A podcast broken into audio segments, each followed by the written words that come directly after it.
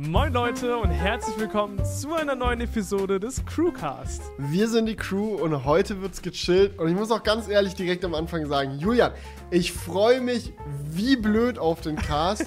heute können wir mal richtig die Fanboys raus. Oder ich, okay, ja, ja, gut, ich mach's wieder. Ich bin dafür verantwortlich. Alles gut, alles gut. Wir haben hier ähm, äh, Rollenverteilung. Auf jeden Fall. Julian, du musst wieder für die Objektivität im Crewcast sorgen. Diesmal ja. wird's schwierig, muss ich dir ganz ehrlich sagen. Heute ja, Leute, falls ihr, es nicht, falls ihr es nicht mitbekommen habt, wo lebt ihr? Ähm, unter welchem Stein? Äh, da will ich auch mal Urlaub machen. Aber Apple hat neue MacBooks vorgestellt. Und ja, wir quatschen einfach mal eine Runde drüber. Muss einfach, muss. Und ich habe richtig Redebedarf. Also ich finde die Dinger unnormal geil. Also ich glaube, das hätte wahrscheinlich jeder erwartet, glaub, dass ich dann wieder hier stehe und, und erstmal die Meinung vertrete, dass das neue Apple-Produkt geil ist. Aber ich muss euch ganz ehrlich sagen, Leute, dieses Mal ist es wirklich berechtigt. Also es ist schon was, ja, was ist denn so dein, was ist denn dein Feeling? Was ist denn dein Feeling, Julian? Was ja. ist denn dein Feeling? Ich muss sagen, ich, ich, ich, äh, mein Feeling hat zwei Pole. Das einmal ist mein Freund Felix, der so yeah, unter dem, unter wie dem Motto ist. Wie immer. Aber das, es hilft halt auch nicht, weil ich ja. dieses Mal mehr Gründe denn je habe, auch wirklich hyped zu sein. Ja, und, mein, und, und Patrick war heute so äh, am Telefon Jo, ist schon gut, aber jetzt auch nicht so krass. Das und, neue und, MacBook. Und das sind so, genau, das sind so meine beiden Pole. Und ich bin eigentlich so, Digga, ich habe mir zwei Stück bestellt. Mega geil. weißt du was? Eigentlich hätten wir echt Paddy mit in den Crewcast reinholen sollen, weil es würde mich echt interessieren, was er an dem Ding auszusetzen hat. Er findet die Laptops gut, auf jeden Fall, aber er ist mhm. einfach nicht hyped. So, das kann man naja, so ist, sagen. Ich sag mal so, die Geräte sind ja auch für unterschiedliche Leute. Ja, es gibt ja verschiedene, verschiedene Geräte im Mac-Line-Up so und was sie jetzt vorgestellt haben, ist halt die nächste Stufe so für den Bereich, wo du richtig viel Leistung in deinem Laptop haben willst. Und wenn du die Leistung nicht brauchst, weil dein Workflow sie nicht erfordert, ja, dann bringt's ja, das ist so, Ferrari fahren mit 50 km/h ist halt auch nicht unbedingt bequemer als, äh, keine Ahnung, Golf fahren mit 50 km/h. Wahrscheinlich ist es sogar unbequemer. so, aber das ist halt nicht das, wofür, die, wofür sie da sind, die Geräte. Aber beim Ferrari, das ist der große Unterschied, Leute, sieht man von außen auch bei 50 km/h, dass du einen geilen Ferrari fährst. Bei dem neuen mhm. MacBook siehst du es nämlich überhaupt. Obwohl an der Notch siehst du es äh, jetzt vielleicht. Aber, ja, an der Notch, an der Tastatur, die ist schwarz geworden. Aber gut, fangen wir, glaube ich, mal ganz vorne an, bevor wir uns jetzt hier komplett äh, durcheinander wuseln. Wie war dein Keynote-Abend gestern, Julian? Wie ja. ist abgelaufen? Was hast du getrieben? Also, wir haben äh, klassischerweise äh, wieder äh, gestreamt, das Ganze, und äh, Live-Kommentar abgegeben. Und ähm, wir haben vorher wieder so eine Show gemacht, wo wir alle Leaks durchgegangen sind, so überlegt haben, was könnte kommen, was ähm, äh, ist dann die Neuigkeit bei diesem Produkt, wenn es neu vorgestellt wird, so ganz klassisch. Äh, und was gibt es schon für Informationen? Und ähm, da war tatsächlich jetzt diesmal nicht so krass viel auf der Liste. Das wär, war schon mal vielleicht das erste Indiz.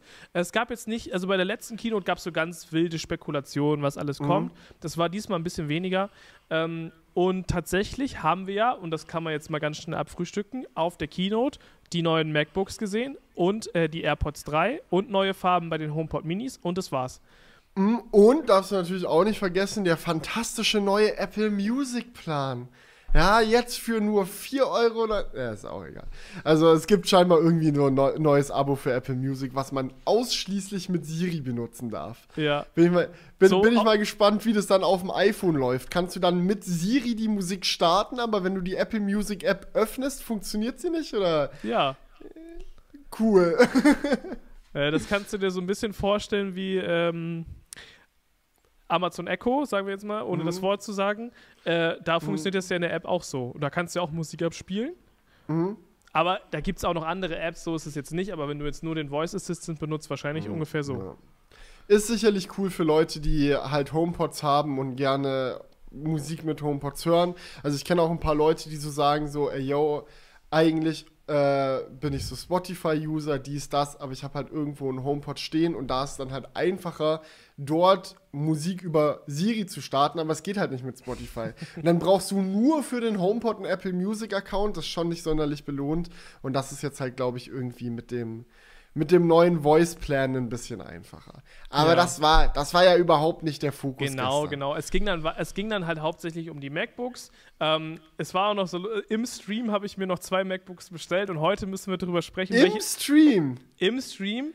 Und also aber nicht während der Kino, sondern danach. Ja, danach, auf jeden Achso, Fall. Ja, so. genau. So. Bist du gut durchgekommen? Also bei mir, ich hab, saß da eine halbe Stunde mindestens, habe versucht, MacBooks zu bestellen und die Webseite war so am Limit. Also da ging nichts mehr. Ja, das war bei mir auch so. Also ich habe auch jetzt nicht direkt nach dem Stream bestellt, weil es einfach nicht ging, sondern keine Ahnung, wahrscheinlich auch eine halbe Stunde später. Mhm. Äh, dann ging es irgendwann. Ich habe auch so gesehen, wie die äh, Lieferzeit dann so eine Woche nach der anderen nach hinten ging. Ähm, mhm. war schon stressig auf jeden Fall. Ähm, aber ich habe mir halt zwei bestellt, weil ich heute mit, mit dir noch drüber sprechen wollte, welches ich mir storniere. Weil ich brauche natürlich mhm. nicht zwei. Ich, hab, mhm. ich konnte mich einfach in diesem Livestream-Chaos nicht entscheiden, nämlich jetzt die eine Prozessorgröße oder die andere, das erklären wir gleich noch. Das ist nämlich so noch äh, spannend. Es gibt mhm. verschiedene Prozessorgrößen, verschiedene Konfigurationen und da können wir heute mal bequatschen, welche Konfiguration wir beide genommen haben und welche mhm. ich äh, stornieren soll. Ja, ich glaube, ich bin da nicht der richtige Gesprächspartner. Ich sag dann immer so, ja, das Größte, was geht, let's go. nee, keine Ahnung, weil ich sag's ja auch ganz ehrlich, wie es ist. So, es ist jetzt halt ein komplett neues MacBook. So, es werden so ganz neue Leistungsebenen irgendwie erreicht, die du vorher in einem MacBook nicht haben konntest. Und irgendwie alleine schon vom Feeling her zu wissen, ey, ich kann halt ein Mac Pro im Rucksack mitnehmen, da, da zündet es bei mir im Kopf einmal komplett durch und dann will ich, will ich das so, das Ding so hoch zusammenklicken, wie es nur irgendwie geht. Ja, weißt du, ich versuche, ich habe da noch versucht, so einen Hauch Vernunft mit reinzubringen.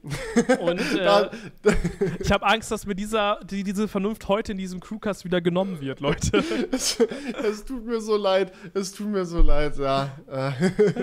was, was soll ich machen? Ich bin einfach leicht zu begeistern und wenn es dann mal einen wirklich guten Grund gibt, begeistert zu sein, dann bin ich nicht mehr zu retten. Ja, ja, ja. Aber ja. ist ja auch okay. Also ich meine, dafür es ist ja gut, dass wir nicht die gleiche Person sind. Ne? Das wäre ja auch mm, langweilig, wenn wir ja. jetzt einfach nur beide Hype, Hype, Hype machen würden. Mm.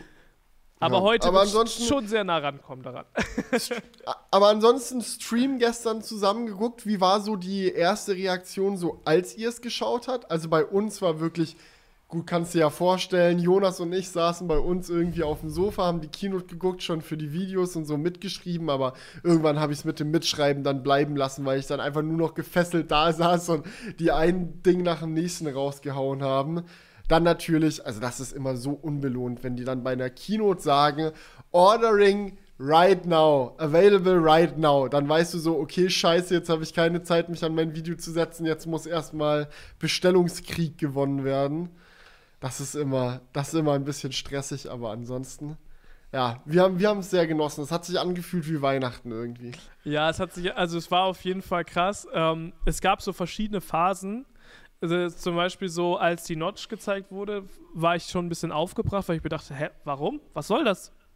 Digga, ja, aber das war ja, also die, von der Notch hat man ja auch schon ein, zwei Tage vorher echt mehrere Berichte gehört. Also ja, es ja, galt, galt ja schon als wahrscheinlich, dass sie äh, mit dabei sein wird. Wir haben ja auch in, den, in der League-Besprechung vorher die Bilder von der Notch gehabt und da sagte ich auch schon, Digga, wenn das kommt, dann fasse ich mir aber an den Kopf. Ähm, weil ich muss sagen, ich finde es echt albern. Äh, aber das ist nochmal ein Thema für sich, das wir vielleicht nachher noch besprechen. Äh, das ist halt so ein Ding, das kann, da dachte ich mir so, okay, was soll das? Und danach dachte ich mir aber bei allem anderen, was sie gezeigt haben, nur so, geil, geil, geil, geil. Wie teuer soll die Scheiße werden? Wie teuer soll die Scheiße werden? So. Und dann muss man aber sagen, dass, das, dass der, das Preisniveau ja so ist wie beim alten MacBook Pro 16 ja, Zoll. Es gibt, es gibt äh, wenn ich das gerade richtig im Kopf habe, ich habe jetzt nicht jede Konfiguration im Vergleich zu jedem irgendwie gerade parat, aber so wie ich das mitbekommen habe, gibt es auch einige Configs, die günstiger geworden sind. Und was man halt bei der ganzen Sache echt nicht vergessen darf, man bekommt ja auch wirklich einen deutlich besseren Rechner für den Preis. Also das wäre es. Äh, eigentlich fast schon so, also das, für mich persönlich geht das, was sie dort gemacht haben, über einen normalen, naja, das ist jetzt halt die nächste Generation Schritt eigentlich hinaus. Ja, nee, absolut. Und das war auch so ein Moment dann am Ende der Keynote. Ich war, wir waren ja noch live, als dann der Store auch live ging und dies und das. Und äh, dann haben wir halt auch die ersten Preise gesehen und ich dachte so, im Ernst? Also, weil ich es mir halt deutlich teurer vorgestellt hatte dachte ich, war, mhm. war das echt eine positive Überraschung. Ähm, und dann, ja, muss ich sagen, hat es nicht lange gedauert, bis ich auf den Bestellen-Button gedrückt habe, Leute. Ich glaube generell so das Gefühl, dass Apple mit, dem Gesam mit der gesamten Aktion von vorne bis hinten, mit dem Produktdesign, mit der Art und Weise, wie sie die Keynote gemacht haben, mit diesem Ordering Today und alles, wirklich zu 100% drauf abgezielt haben, jetzt mit diesem neuen MacBook komplett in den Attacke-Modus zu gehen. Also die steppen da jetzt rein, so mit dem Mindset, ey, das, je mehr Windows-User wir jetzt von unserer Plattform überzeugen können, desto besser. Lass uns so viele von diesen MacBooks verkaufen, wie es nur irgendwie geht, sobald sich die Leute erstmal an Apple Silicon gewöhnt haben und daran, dass ihre Computer jetzt leise sind und nicht mehr heiß werden und der Akku ewig hält und die irgendwie schneller sind als ein Mac Pro. Sobald du die da hooked hast, gehen die nie wieder runter von dieser Plattform. Also das ist diese ganz, die ganz große Angel, die sie jetzt ausgeworfen haben, war jetzt so mein persönliches Gefühl. Weil ich sag so, mal, ja. sie haben halt richtig viele Sachen gemacht, die komplette Fan-Favorites sind, sage ich mal. Also sie hätten ja nach wie vor die kalte Schulter zeigen können und so typisch Apple so, ja, Digga, ihr wollt Ports, interessiert uns nicht, hier frisst das USB-C, äh, was äh, euch interessiert irgendwie ein besseres Display, ach jetzt nervt nicht. Äh, das ist hier ein, immerhin ein MacBook so, wenn du 120 Hertz haben willst, dann hol dir doch ein Surface. Ach, auf dem Surface läuft kein Final Cut, na und, dann heul doch rum. Weißt du, das ist so normalerweise die Haltung, die sie haben. Aber dieses Mal war wirklich so, okay, wie können wir dieses MacBook möglichst so gestalten, dass es vielen Leuten gefällt, dann die Keynote so aufbauen, dass es sich anfühlt, wie als würden wir da reinsteppen, einmal mit dem Maschinengewehr um uns schießen und die ganze Szene auseinandernehmen und dann direkt die Bestellungen aufmachen, dass jeder möglichst als Kurzschlussreaktion sich dann denkt, okay, shit, jetzt muss ich bestellen. und es hat geklappt. Also wir haben irgendwie die äh, Keynote zu viert geschaut. Dr. Unbox King äh, war noch äh, zu Besuch bei uns und auch wenn er davor gesagt hat, so eigentlich will ich kein neues MacBook Pro, war dann wirklich nach der Keynote echt der Moment, wo dann das Handy rausgeholt wurde, um zu bestellen. Ja, weißt du, ich frage mich so ein bisschen, was für eine äh, Bubble wir da sind. Ähm, ob das nicht so eine Technik-YouTuber-Sache ist, so wo halt dann so mhm. aus dem eigenen Dunstkreis alle was bestellen, aber. Ja, das ne, denkt also man das, immer. Ja, also das ist halt so eine Sache, so, das finde ich schwierig einzuschätzen, weil wenn man mal wirklich so normale Leute, äh, klingt jetzt dumm, aber so ein Otto-Normalverbraucher sich anguckt, der braucht sowas halt wirklich absolut nicht. Aber ja. nur Leute, die das irgendwie beruflich machen, so, keine Ahnung, ist das für die ja, ist das halt geil. Ich sag mal so, man, man muss sich von diesem Gedanken immer so ein bisschen loslösen, weil ob ein Produkt erfolgreich ist und wie viel ein Produkt gekauft wird, hat jetzt nicht nicht unbedingt was mit der gesellschaftlichen Aufteilung zu tun, wie viele Leute du theoretisch ansprichst. So, wenn wir jetzt zum Beispiel drüber diskutieren, wie gut der Porsche Taycan läuft. Der war jetzt letzten Monat, äh, glaube ich, äh, hatte äh, Porsche wieder Quartalszahlen rausgehauen. Das war ihr, äh, ja, äh, am besten laufenden am besten laufendes Modell, wenn ich es richtig im Kopf habe. Es hat zumindest mehr Einheiten verkauft als der 911er. Und dann sitzt du halt da, diskutierst irgendwie über das Thema und wir jeder weiß so, natürlich kauft jetzt nicht der Otto Normalmensch so, also es ist jetzt keine relevante Diskussion für den durchschnittlichen Bürger, ob man sich einen Taycan oder einen 911er holt. Ja, trotzdem werden diese Produkte angeboten, die sind für eine gewisse Zielgruppe da und diese Zielgruppe existiert, sonst würden die ja das Produkt nicht herstellen. Und genauso existiert auch eine Zielgruppe fürs MacBook Pro. Es gibt sau viele Leute, die mit der Arbeit darauf angewiesen sind, Shit mit einem äh, MacBook zu machen. Und wenn du den halt in einer geilen Show einmal von vorne bis hinten verkaufst, pass auf, deswegen ist das, was wir hier gerade machen, der größte Sprung, den es jemals beim MacBook Pro gab. Da macht es bei den meisten, die auch nur ein bisschen mit diesen Geräten arbeiten, dann direkt Klick im Kopf und sie denken sich so, yo, ja, ich brauche das. Was macht das für einen Unterschied, ob ich es jetzt oder morgen bestelle? Besser heute, sonst gehen die Lieferzeiten hoch. Und man muss ja auch sagen, es waren ja auch viele Features dabei, die auch für eigentlich jeden positiv sind. Also natürlich jetzt bei der Performance kann man, also da kann man wirklich drüber streiten, ob man das jetzt noch braucht oder nicht, weil auch mit dem M1 arbeite ich jetzt zum Beispiel schon super nice, so alles cool.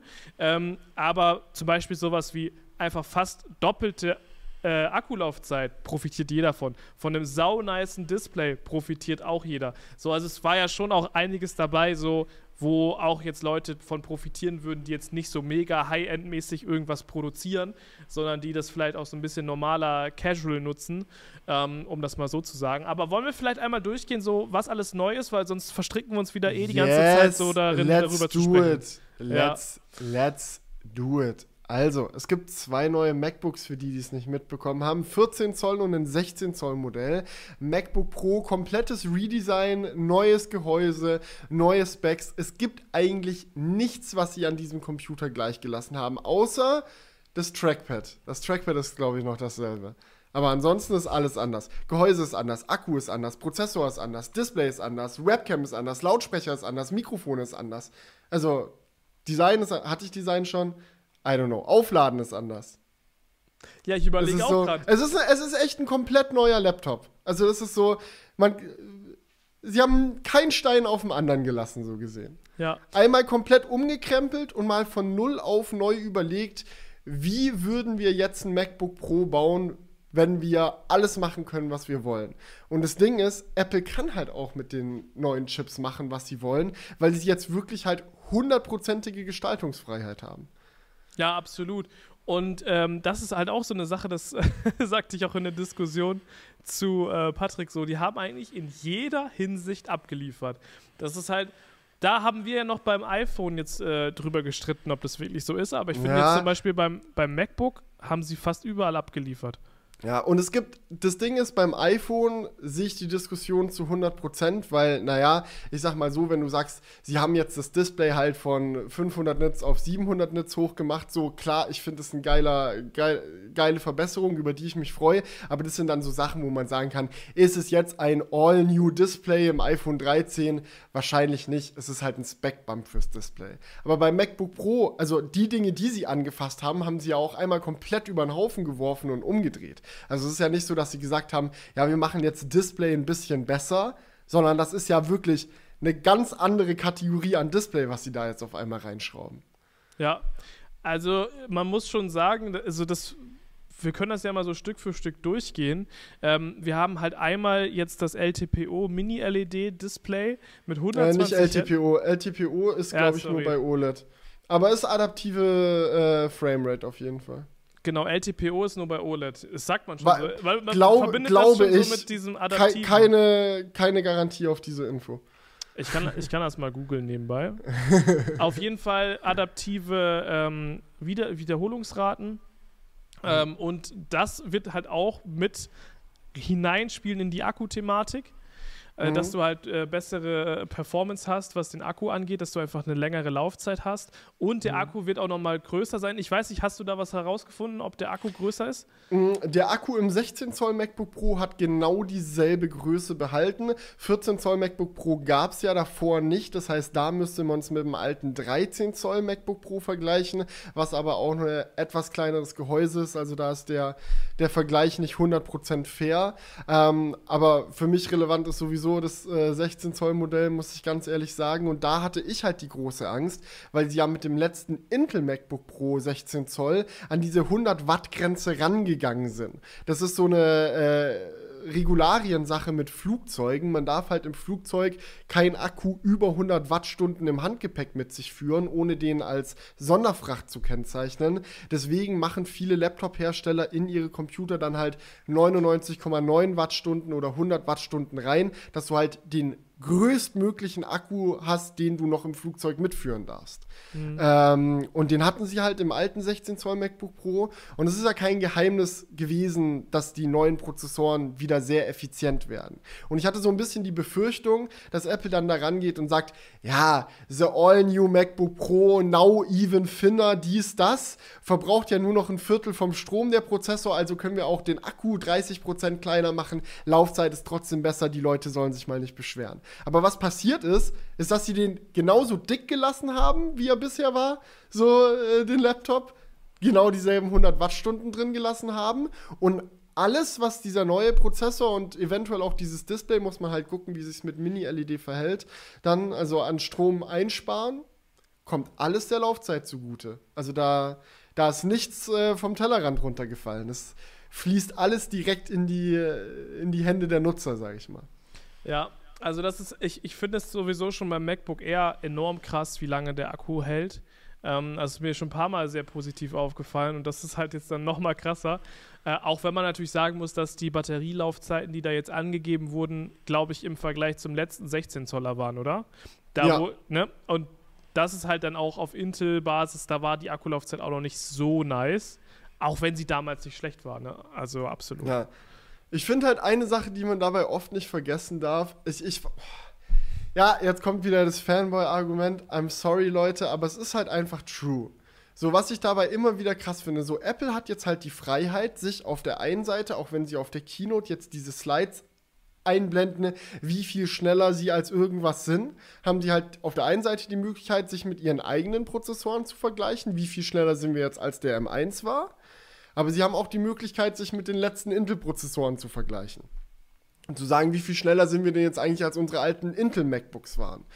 Und das Interessante ist halt, klar, es gibt auch definitiv schnellere Laptops als die Intel MacBook Pros, aber die Richtung ist die ähnliche, sage ich mal. Also so ein 16 Zoll MacBook Pro hat ja bisher schon von der CPU-Leistung und so weiter und so fort sich in in demselben Bereich bewegt wie Konkurrenzmodelle, sage ich mal. Und während jetzt halt der M1 Pro und der M1 Max dann irgendwie den Sprung nach vorne machen mit der Effizienz und wir können jetzt das schneller, wir können jetzt das schneller, lässt halt Apple nicht nur ihre alten Intel MacBook Pros zurück, sondern halt auch irgendwie alle anderen Geräte, die es so auf dem Markt gibt. So, ja. Das finde ich halt so verrückt daran. Ja, das ist halt, das ist halt so ein, so ein Thema. Ähm, wo halt auch kein anderer Laptop-Hersteller so wirklich was dagegen machen kann, weil halt niemand seine, Produkt oder seine Produkte so sehr kontrollieren kann, wie es Apple halt tut. Ähm, ich finde es ja interessant, also Google ist ja auch auf dem Pfad, das zu machen. Die haben ja mit ihrem mhm. Tensor-Prozessor äh, auch äh, quasi ihren eigenen Chip rausgebracht, jetzt erstmal fürs, äh, für Smartphone zum Beispiel, mhm. ähm, weil sie auch wahrscheinlich merken, fuck, wenn wir da jetzt nicht selber was machen, dann fährt ist, äh, verlieren wir halt den Anschluss. Ähm, und das ist da, glaube ich, einfach der, der Weg. Äh, und so jemand wie Google kann das halt machen, weil sie haben jetzt beim Smartphone das Betriebssystem Android in der Hand und auch eigene Smartphones mit der Pixel-Reihe zum Beispiel. Ähm, sie haben auch Chromebooks, und dafür das Betriebssystem, aber bauen keine Chromebooks selbst. Obwohl doch, haben sie schon gemacht. Ja, ne? Ja, ja, also ich meinte gerade auch, weiß nicht, Chromebook Ultra und so, auch was sie selber Ja, so ein Pixelbook haben. hieß es, glaube ich. Pixelbook gibt's auch. Ja. ja. Also da haben sie halt die Chance, aber wenn man jetzt im Windows-Bereich guckt, ist es halt schwierig, äh, weil es da halt wirklich sehr herstellergetrieben ist und wir sehr viele unterschiedliche Hersteller haben, äh, die halt Windows nutzen und die sind dann halt alle von irgendwelchen Prozessoren abhängig. Ähm, da ja, es ist halt Microsofts Aufgabe, wenn man das jetzt mal so im, Konkurrenz, im Konkurrenzvergleich sieht, ähm, halt auch sowas ähnliches irgendwie auf die Beine zu stellen. Aber das naja, das Ding ist, sie sind ja dran. Also bei an der Stelle muss man auch mal ganz ehrlich sagen, so, die, die Hebel stehen auf Vollgas nach vorne. Das ist halt nur einfach nicht so leicht. So Windows für ARM gibt es schon seit Jahren. Ja, das ist an sich ready und wartet auf Software-Support von Entwicklern, aber da kann halt Microsoft nicht sonderlich viel machen, außer sie fangen halt an, Leute dafür zu bezahlen, dass sie für diese Plattform Programme schreiben. Irgendwie. So, also bei Microsoft stehen eigentlich alle Regler nach vorne. Ich glaube, die Laptop-Hersteller wären auch bereit, sofort äh, mehr Produkte mit ARM-Chips drin auf den Markt zu werfen. Manche machen es ja schon jetzt halt mit denen, die verfügbar sind. Ähm, Aber was verfügbar ist, ist halt aktuell so ein bisschen, ja, mal hier einen Custom Silicon, der irgendwie zusammen mit Qualcomm gemacht wurde. Dann bringt der eine hier irgendwie noch. Also es ist halt noch. Die ja. Prozessoren, die halt so im Windows-ARM-Bereich aktuell verfügbar sind, haben halt alle schon jetzt maximale Probleme, irgendwie an die Leistungswerte vom M1 ranzukommen. Und M1 Pro und M1 Max sind halt nochmal diese ganz andere dieser ganz andere Aufmarsch. Und da muss man jetzt einfach abwarten, wie lange es dauert, bis die ersten Hersteller dann mit äh, konkurrenzfähigen Chips kommen. Intel soll scheinbar dran sein, ein ARM-Design irgendwie zu entwickeln für einen Chip von sich. AMD ist dran, Qualcomm hat große Ambitionen, äh, nicht mehr nur für Smartphones und Tablets Chips zu bauen, sondern in Zukunft auch für Laptops, was ja mega Sinn macht, weil sie da halt eine Menge Expertise mit sich bringen. Aber auch da ist es halt so. Ich meine, guck dir aktuelle Snapdragon-Prozessoren an. Das ist ja seit Jahren haben wir die Situation, dass der aktuelle A-Chip im iPhone eigentlich immer effizienter und immer gerade im Grafikbereich leistungsstärker ist als der aktuelle Qualcomm-Chip. Aber bei Handys ist halt egal, so, ja, mein Gott, so viel Power brauche ich halt nicht in meiner Hosentasche. Aber bei Laptops ist dann auf einmal eine ganz andere Kiste. Weil da kannst du ja wirklich, also wenn du einen Pro-Workflow auf einem Laptop hast, ist ja jedes Fünkchen Performance hilfreich. Ja, aber das, der Unterschied ist halt, und das ist halt bei Microsoft jetzt nicht so, dass die nicht ihr eigen, ihre eigenen Prozessoren äh, in Auftrag geben oder herstellen. Mhm, ich meine, sie haben, also sie haben, glaube ich, mit Qualcomm zusammen schon ARM-Prozessoren für Surface-Geräte entwickelt gehabt, die du auch heute kaufen kannst. Okay. Das war dann der Microsoft SI, keine Ahnung, der hatte dann so einen speziellen Namen, aber das war also so, ja. Es muss schon gesagt, eine krasse Ausnahme gewesen sein, so. Ja, auf jeden Fall es hat ja auch nicht nur Nachteile, so, weil normalerweise sollte es ja von der Logik auch so funktionieren, jetzt zum Beispiel im Windows-Bereich äh, gibt es ja verschiedene äh, Chip-Hersteller. Und die sollten mhm. ja eigentlich auch in Konkurrenz zueinander sich hochschaukeln zu noch besseren Leistungen. Und wer, werden sie ja auch, werden sie ja auch. Ja, jetzt. hoffentlich, ja, aber so prinzipiell gibt es ja sowas bei, im Apple-Ökosystem ja eigentlich nicht, sondern nur Apple macht die Chips und wenn die zufrieden sind mit dem, was sie gemacht haben, ist es fein. So, natürlich mhm. müssen sie sich auch ein bisschen mit Windows vergleichen und was da so läuft, aber so prinzipiell ist halt im Windows-Segment ja nochmal untereinander so ein Konkurrenzdruck. Und äh, das sollte ja eigentlich auch ein bisschen förderlich sein, aber jetzt gerade scheint es halt nicht die, äh, die beste Ernte geliefert zu haben. Naja, es ist halt so, desto komplexer ein System ist, desto schwieriger ist es, das System gezielt in eine Richtung zu steuern. Bisher ist es halt so gewesen, ja, halt die äh, Platzhirsche, die irgendwie auf dem Markt sind, bauen dann halt die Prozessoren. Solange die stetig besser werden, ist okay, ja. Dann hat AMD irgendwann angefangen, Intel von hinten so ein bisschen Druck zu machen, aber halt alles auch in so einem Rahmen, so, wo die dann halt untereinander so ein bisschen Mimimi machen. Und dann kommt halt Apple und macht Roms, geh mal aus dem Weg jetzt. Ja. Aber okay, dann lass uns doch mal über die Prozessoren sprechen. Nachdem wir jetzt let's do it, let's do it. Also. Was, ist denn, was ist denn überhaupt an denen so krass? Ja, lass, lass, lass ich, mal damit Ich, ich gebe erstmal einen kurzen Überblick und wir können da gleich nochmal tiefer reingehen. Also es gibt jetzt zwei neue Prozessoren. Wir hatten ja im letzten Jahr den M1-Prozessor und jetzt gibt es einmal den M1 Pro und den M1 Max. Und man kann sich das yes. ein bisschen so vorstellen, dass sie sich so immer doppeln. Also ja. M1 ist die Ausgangsbasis. Das Pro-Modell doppelt sich in der GPU-Leistung und auch im verfügbaren RAM, was man konfigurieren kann. Na, und CPU-Leistung auch. Genau, und der. Also 70 Prozent mehr. Ist nicht, keine klare Verdoppelung, aber. Genau, bei dem, beim Rest ist es eine klare Verdoppelung und das geht auch nochmal weiter dann zum Max. Das ist quasi das Flaggschiff bei den Prozessoren und der hat dann die vierfache GPU-Leistung im Vergleich zum M1 und die doppelte im Vergleich zum Pro und kann bis zu 64 GB Arbeitsspeicher halt auch ähm, ja, vertragen, ja. sage ich mal so. Ja. Und generell auch viele Pro-Features unterstützen, wo viele noch beim M1 gesagt haben, ah, das ist jetzt noch nicht genug. Ja, zum Beispiel externe Monitore waren ja für viele ein Streitthema so, wie viel kann ich da wirklich anschließen an mein, mein MacBook so, reicht ein externer Monitor wirklich aus? So, dann ging die große Diskussion dann los und ich dachte mir so, okay, weiß jetzt nicht, wer fünf Monitore an den Laptop anschließt, aber ja, wäre natürlich besser, wäre natürlich besser, wenn es geht. Ja. So, Ähm, und Intel hat dann auch angefangen, sich so drüber lustig zu machen in diesen super schlechten Werbespots, die so, na und kannst du mit deinem M1 MacBook irgendwie mehrere Monitore anstecken? Nein, also Go PC. Aber das ist jetzt vorbei. Also du kannst halt mit dem M1 Pro zwei äh, 6K-Displays extern noch zusätzlich zum internen Display vom MacBook benutzen. Und äh, beim M1 Max hast du das interne MacBook-Display, drei externe 6K-Displays und dann noch zusätzlich ein 4K-Display, äh, was du über HDMI nochmal anschließen kannst. Also du kannst mit insgesamt fünf Displays gleichzeitig arbeiten, wenn du willst. ja, also here we go. Also sie haben überkompensiert, um es mal so zu sagen. Genau. Ähm, und ansonsten ähm, sind, glaube ich, auch die Video-Encoder und De Decoder nochmal mehr beim Max im Vergleich zum mm, Pro und natürlich yes. auch nochmal mehr zum yes. äh, M1. Also wenn ich das alles richtig verstanden habe, ist die Situation die, dass der M1 schon einen äh, äh Bereich hat, der für Video N und Decoding zuständig ist. Der macht halt alle Dateiformate so ein bisschen. Ja, beim M1 Pro ist natürlich dieser selbe Bereich so auch mit auf dem Chip drauf. Und on top gibt es halt nochmal äh, quasi eine extra Optimierung für ProRes. So ein paar Kernchen äh, mit drauf, die dann extra für ProRes-Rechnungsarbeiten machen. Und dieser Bereich ist nochmal doppelt so groß dann beim Max.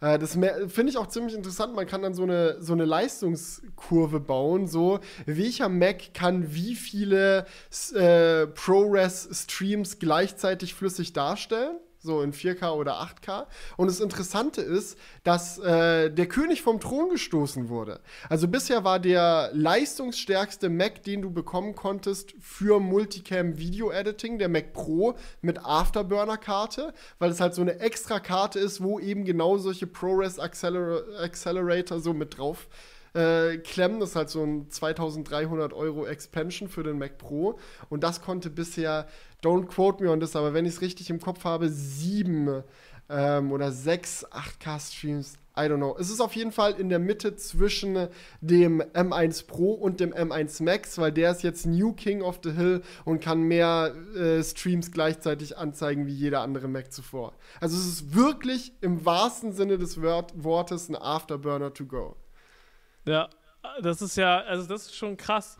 Ähm, und da kommen wir jetzt auch so ein bisschen zu der Frage, ähm, jetzt bei ähm, meiner Bestellung, die ich getätigt habe, ja? Ich habe mm, einmal, einmal. Ja, hau mal raus.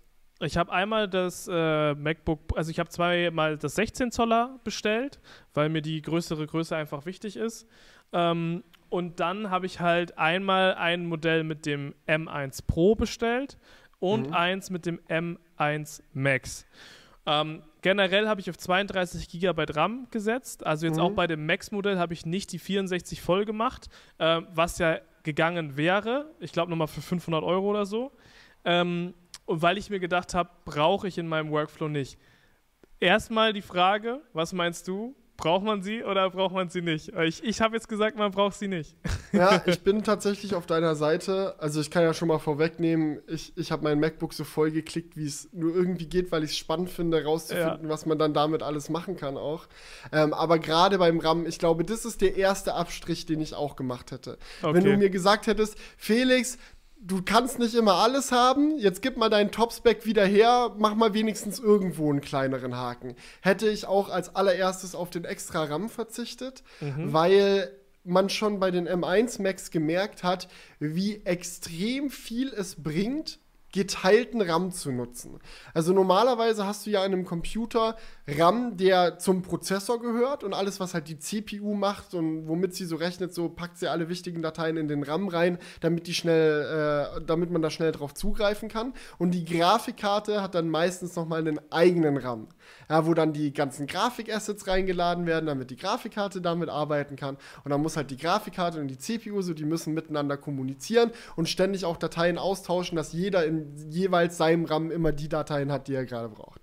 So, und bei M1 hatten wir halt Unified Memory, CPU und GPU teilen sich den RAM und das ist jetzt bei M1 Pro und M1 Max nicht anders. Und den Effekt, den es halt hat, ist, dass du weniger RAM insgesamt brauchst, weil du Dateien halt nicht mehr doppelt ablegen musst. Ja, die liegt jetzt hier einmal im normalen RAM und dann nochmal im VRAM und so weiter und so fort. Und auf der anderen Seite ist es halt auch viel schnellerer RAM. So, weil du halt dadurch, dass es direkt am Prozessor sitzt, den, den direkten Draht zum Chip quasi hast und die Dateien viel schneller austauschen und auch aussortieren. Apple macht sehr viel clevere, clevere Sachen mit äh, RAM-Management darüber, wie man entscheidet, wann was aus dem RAM rausfliegt und wann nicht. Wenn euch das näher interessiert, schaut mal mein M1 MacBook Air Review an. Da habe ich das mal detailliert auseinandergedrüselt, was die da treiben. ähm, aber im Endeffekt ist das Ende vom Lied. Es ist fast wie Magie. Sie machen ganz viel cleveres Engineering und am Ende kommt die Aussage raus, du brauchst mit einem M1, welcher M1-Computer auch immer es ist, weniger RAM, als du es bei einem bisherigen Intel-Computer gebraucht hättest. Und dementsprechend 32 GB sind schon für Video-Editing so mit dem Intel-Rechner absolut fein. Da wirst du mit dem, mit dem M1X von vorne bis hinten auskommen. Also das ist ja. Ja. Ähm, das äh, das habe ich mir halt auch gedacht, aber dann gibt es halt direkt die nächste Überlegung, die daran anknüpft, weil wenn man jetzt sagt, hey, man nimmt nur 32 GB RAM, könnte man ja auch sagen, okay, dann reizt sich ja den M1 Max gar nicht komplett aus, weil der M1 Max, eine, ein Bestandteil ist ja eben, dass er bis zu 64 GB RAM mhm. unterstützt und eigentlich reizt du das ja nicht aus, deswegen ist dann die Überlegung zu sagen, hey, nimmt man nicht vielleicht doch den M1 Pro, weil man das RAM-Management ja nicht ausreizt, sondern dann nur von den weiteren Aspekten nur profitieren würde. Ich verstehe den Gedankengang, mhm. aber muss sagen, dass es eigentlich keinen Sinn macht, so zu denken, weil es zwei unterschiedliche Fragen sind, die du dir stellst. Auf der einen Seite stellst du dir die Frage, wie viel RAM brauche ich, mit wie vielen großen Dateien arbeite ich, mit was für riesigen Projekten arbeite ich, wo viel RAM hilfreich sein kann, mache ich vielleicht irgendwas in Photoshop oder so mit ganz vielen Ebenen und so weiter und so fort. So, das ist die eine Frage. Und die andere Frage, die man sich stellt, ist, wie viel Rechenleistung brauche ich? Mhm. Aber das kann man ja unabhängig voneinander entscheiden. Schon, ja. Nur weil du die Möglichkeit hast, auf 64 GB RAM zu gehen, heißt es ja nicht, dass du die nutzen musst. Das ist ja auch, das wäre ja wie wenn du sagen würdest, keine Ahnung, lohnt sich überhaupt ein Mac Pro zu kaufen, wenn man nicht anderthalb Terabyte RAM reinbaut? Das ist nicht die Frage. Ja, klar geht es für die, die es brauchen. Aber der Unterschied zwischen dem M1 Max und dem M1 Pro ist die Rechenleistung in erster Linie. Genau.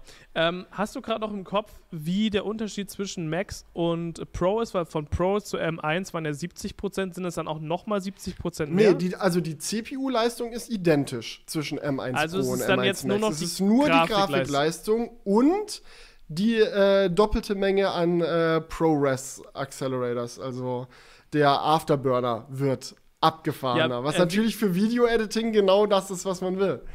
Ja, aber die Frage ist ja, wie viele Streams schafft denn der M1 Pro? Ähm, kann ich dir jetzt gerade auswendig nicht sagen. Ich würde jetzt tendenziell erstmal schätzen, die Hälfte, wenn, wenn er die Hälfte an Accelo, äh, an, ja, an Hardware-Beschleunigern genau, drin hat. Aber das ist ja eh irrelevant. Also du wirst ja jetzt nicht mit drei, also ich werde auch mit dem M1 Max nicht 30 Kameraperspektiven gleichzeitig schneiden. Aber darum geht es ja nicht. Das ist ja nur so ein Use Case, wo du sagst, okay, nur dass du verstehst, was für eine Power hier dahinter steht. 30 Streams würden gehen und dann skaliert sich das ja wieder runter, wenn du sagst, na, eigentlich brauche ich nur einen Stream, aber mit dem will ich ganz verrückte Sachen machen. Ich möchte es schnell exportieren, ich will da wildes Grading draufhauen, ich will da viele Effekte machen, ich will da schnell irgendwie tracken, dies, das, so keine Ahnung, was du alles mit deinen Videodateien anstellen willst. Aber wenn schon dein System in der Lage ist, mehrere Streams gleichzeitig zu handeln, dann wird dir das auch dabei helfen, besser mit weniger Streams zu arbeiten, sag ich mal. Ja, ja, das, das ist schon richtig, aber weißt du, man überlegt sich so, hey, in meiner Timeline, wie viele Ebenen habe ich da so und dann, wenn man es. Bestimmt nicht 30. Genau, ja. das ist so das Ding. Dann denkt man sich so, ja, aber 30, da komme ich ja niemals hin. Aber man, natürlich addiert sich auch sowas mit, hey, ich habe hier noch äh, eine Maske, da habe ich noch äh, zehn Ebenen äh, Farbbearbeitung und dies mhm. und das. Äh, das ist ja schon mal etwas, was man haben kann, so mhm. prinzipiell. Ja, 100 Prozent. Na, es ist halt, ich sag mal so, man kann ja mit verschiedenen Blickweisen rangehen. So, wenn man die, den, den vernünftigen Boss machen möchte, ja, dann kann man, versetzt sich zum Beispiel mal jetzt in die Lage von Jonas. So, Jonas arbeitet oder hat ganz früher mit dem Mac Pro gearbeitet, dann kam der M1 raus und er hat gemerkt, ah, in vielen Dingen ist schon der M1 schneller als der Mac Pro, hm, was ist denn hier los? Er hat angefangen, Videos auf dem M1 zu schneiden hat funktioniert, hat sich an den Computer gewöhnt, ist so jetzt mit seinem Lieblingscomputer gewesen, so die letzten Monate. So, und dann könnte man ja sagen, ja, wenn der schon besser ist als der Mac Pro, dann wird das ja reichen. Dann gibt es ja per se jetzt auch keinen Grund, genau. irgendwie auf einen M1 Pro oder M1X zu upgraden. Mhm. Aber auf der anderen Seite hat man jetzt halt die Möglichkeit, noch mehr zu machen, die Möglichkeit, alles noch schneller zu bekommen.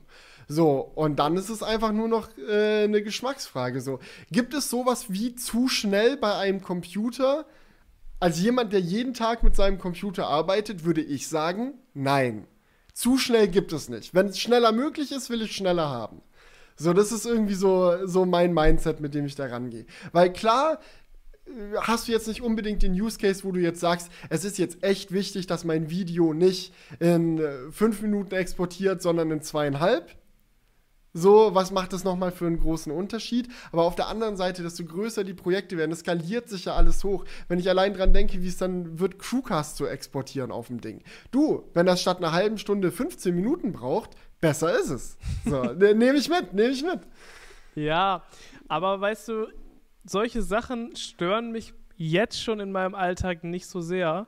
Und du darfst, also ich finde, man kann nicht immer sagen, mehr ist immer besser, weil du bezahlst ja für das mehr auch mehr. So, weißt du, jetzt in meinem Fall sind zwischen den Konfigurationen, glaube ich, äh, 500 Euro. Und mhm. die Frage ist halt jetzt, ist, sind mir diese 500 Euro dir den Aufpreis wert? Äh, oder nicht den Aufpreis, sondern das, was ich an Leistung bekomme, wert? So, mhm. ähm, und 500 Euro sind halt jetzt, wenn man halt guckt, was meine Konfiguration kostet. Die eine kostet 4300, die andere kostet 3800, meine ich. Mhm. So, da muss man sich halt jetzt fragen, stell, stellt man sich dann da an, wenn man sagt, okay, diese 500 Euro, die zahle ich jetzt nicht mehr, oder sollte man die einfach zahlen und gut ist? So, weil, das, im Endeffekt zahlt das, man eh mega viel Geld. Das muss sich jeder im Endeffekt selber entscheiden. Ich denke mir halt so, wenn man gerade schon mal dabei ist, dann let's go. Das macht den Braten auch nicht mehr fett. Und was ich mir halt auch immer denke, so, hey, okay, ich arbeite mit dem Computer, ich kann den komplett von der Steuer absetzen. So, ein Preisunterschied von 500 Euro in der Konfiguration sind für mich im Endeffekt eher so äh, 300 Euro grob, so was es dann an an tatsächlichem Einkommen ist, womit man spielt. So, weil jede geschäftliche Ausgabe zahlt halt keine Ein Einkommenssteuer drauf.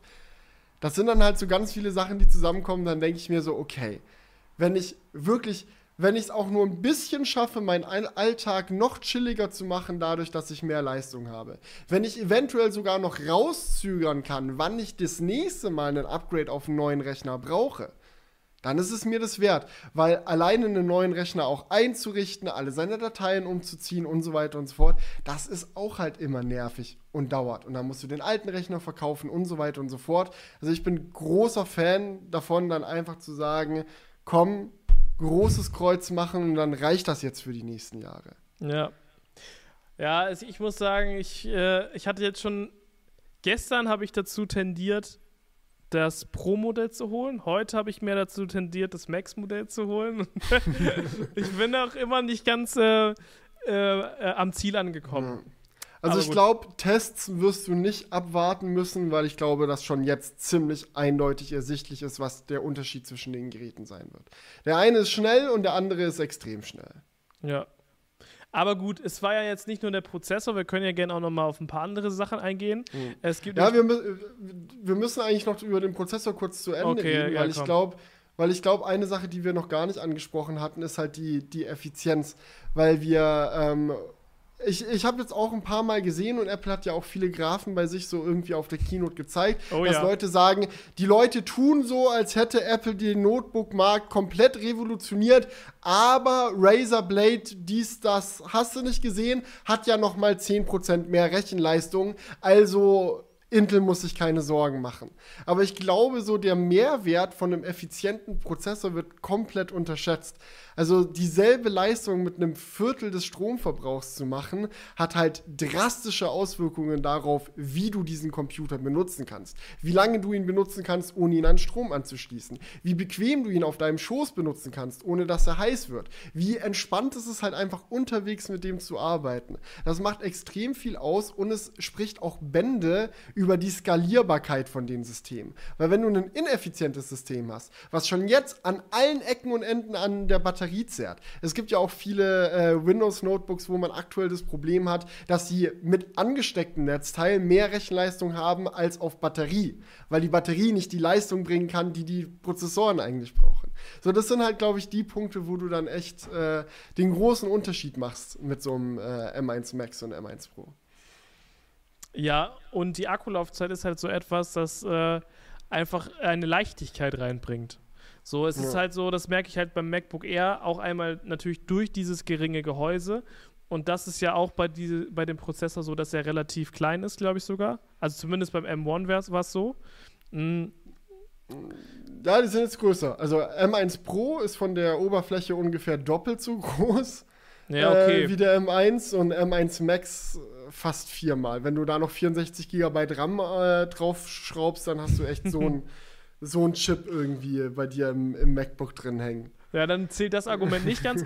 aber die Leichtigkeit ist halt auf jeden Fall so ein Ding. Ich habe es zum Beispiel im Urlaub gemerkt, hatte ich das MacBook Air mit dabei und das hat ja schon eine gute Akkulaufzeit so. Und du setzt dich halt mal hier aufs Sofa, tippst was, dann gehst du in die Hängematte rein, so, dann, dann geht's weiter, so. Du machst dir einfach keine Gedanken mehr, wo ist mein Kabel, so. Du kannst einfach viel freier mit dem Produkt arbeiten oder halt Videos gucken, dies, das. Und ich finde, das ist halt echt viel wert. Und wenn das noch krasser ist, so kannst du ja eigentlich einfach nur noch nachts deinen Laptop anstecken, so also ich, das ist jetzt ja wahrscheinlich mit dem neuen MacBook Pro möglich, dass du den ganzen Tag mit dem unterwegs bist mhm. und abends es einfach wieder anschließt. So, und du ja. musst dir einfach den ganzen Tag keine Sorgen machen. Du kannst theoretisch morgens zur Arbeit fahren und einfach das Kabel zu Hause lassen. Das ist so etwas, das würde ich aktuell niemals machen, wenn ich irgendwo hinfahre ohne mein MacBook-Kabel, also sofern ich mein MacBook brauche, ne? Also ja. das ist, da, das fällt dir ja gar nicht ein. So, und ja. das kannst du halt jetzt theoretisch machen. Und das zudem mit einer richtig krassen Leistung. Ja. Und das ist halt schon cool. Absolut. Yes. Aber gut, dann haben wir das auch noch abgehakt. Weil ich finde, einfach nur, dass man. Ich finde da, es gibt halt verschiedene Blickwinkel, wie man sieht. Wenn du dann halt drauf schaust und sagst so, ja, okay, äh, ist ja jetzt nicht der leistungsstärkste Computer, den es jemals gab. Kommt halt auch, auch drauf an, was du machen willst. Natürlich kannst du einfach die reine GPU-Power vergleichen und dann sagen, gut, der Razer Blade hat hier nochmal 10% mehr. Aber die Frage ist, was machst du mit den Geräten? Wenn du zocken willst, bist du beim Mac eh falsch. Dann ist der Razer Blade, egal wie viel Power er hat, die bessere Wahl. Aber wenn du zum Beispiel Videos schneiden willst oder 3D-Artist bist oder wie auch immer, dann profitierst du ja auch extrem von den Dingen, die beim, äh, bei der M1-Plattform so gut optimiert sind. Von ProRes äh, so, die nochmal da auf dem Chip drauf sind, die dann auf einmal irgendwie 30 4K-Streams möglich machen. Das zeigt sich nicht in einem Benchmark-Score, den du mit einem, mit einem Grafiktest machst, aber das zeigt sich dann, wenn dein Videoschnittprogramm offen ist und du Shit erledigen willst. Ja, ich hoffe mal, dass das dann alles bugfrei läuft. ja, also äh, wir, wir werden sehen. Also ich hatte mit äh, M1-Geräten bisher größtenteils positive äh, Erfahrungen gemacht, aber wenn dann mal irgendwas irgendwie noch verbuggt ist, dann kackt es manchmal richtig ab. Ja, also ich habe immer noch fortlaufend mein Audio-Problem, dass ich in Final Cut schneide und auf einmal ist Audio weg und ich muss es neu starten. Okay. Aber Okay, vielleicht ist das dann auf dem M1 Pro oder M1 Max, was es auch immer wird, dann nicht mehr so. ja. Okay, aber kommen wir zum nächsten Thema. Wir machen jetzt erstmal eins, wo es nicht so viele Diskussionen gibt, ähm, weil gleich kommen wir noch zum Display-Notch-Thema. Ich glaube, da gibt es nochmal eine Diskussion. Ja, ja, ja, ja. ich hab Bock. äh, dann haben wir noch solche Dinge wie äh, zum Beispiel Lautsprecher sind besser geworden, Tastatur ist jetzt äh, zum Beispiel schwarz, glaube ich. Mhm. Äh, ist jetzt einfach, sieht optisch ein bisschen anders aus. Wir haben ähm, Touch ID, was wir ja schon von den, vom MacBook Air und ähm, ist es im 13 ja. Zoll Pro auch drin gewesen? Ja, ich glaube schon. Touch ID? Naja, halt in der Touchbar ist Touch ID schon immer ja, integriert stimmt. gewesen. Ja, Quatsch. Ja, klar. Also es gibt keinen Touchbar-Rechner ohne Touch ID. Ja. Und ähm, dementsprechend ist das natürlich jetzt auch wieder mit drin, aber es sieht halt optisch ein bisschen anders aus. Ja, und du hast halt, ja, die, diese großen Funktionstasten. Es ist halt so ein bisschen wie, als würdest du so eine externe iMac-Tastatur, weißt du, so ein normales Magic Keyboard jetzt im MacBook haben. Ja, es ist jetzt quasi so wie beim MacBook Air. Nee, es ist größer als beim MacBook Air. Du Die hast beim Tasten MacBook sind Air hast du oben diese geschrumpften Funktionstasten und Ja. beim MacBook Pro hast du äh, Funktionstasten in voller Größe. Wie wichtig das für einen ist, ist, glaube ich, sehr stark abhängig von dem, was du machst. Also wenn du jetzt irgendwie Programmierer bist oder so und du hast dir ganz viele wilde Shortcuts irgendwie auf deine Funktionstasten gelegt, dann ist natürlich geil, wenn du in deinem Flow einfach nur blind mit dem Finger grob in die Ecke von der F3-Taste hauen musst und dann läuft der Hase, als wenn es dann eine schmalere Taste ist.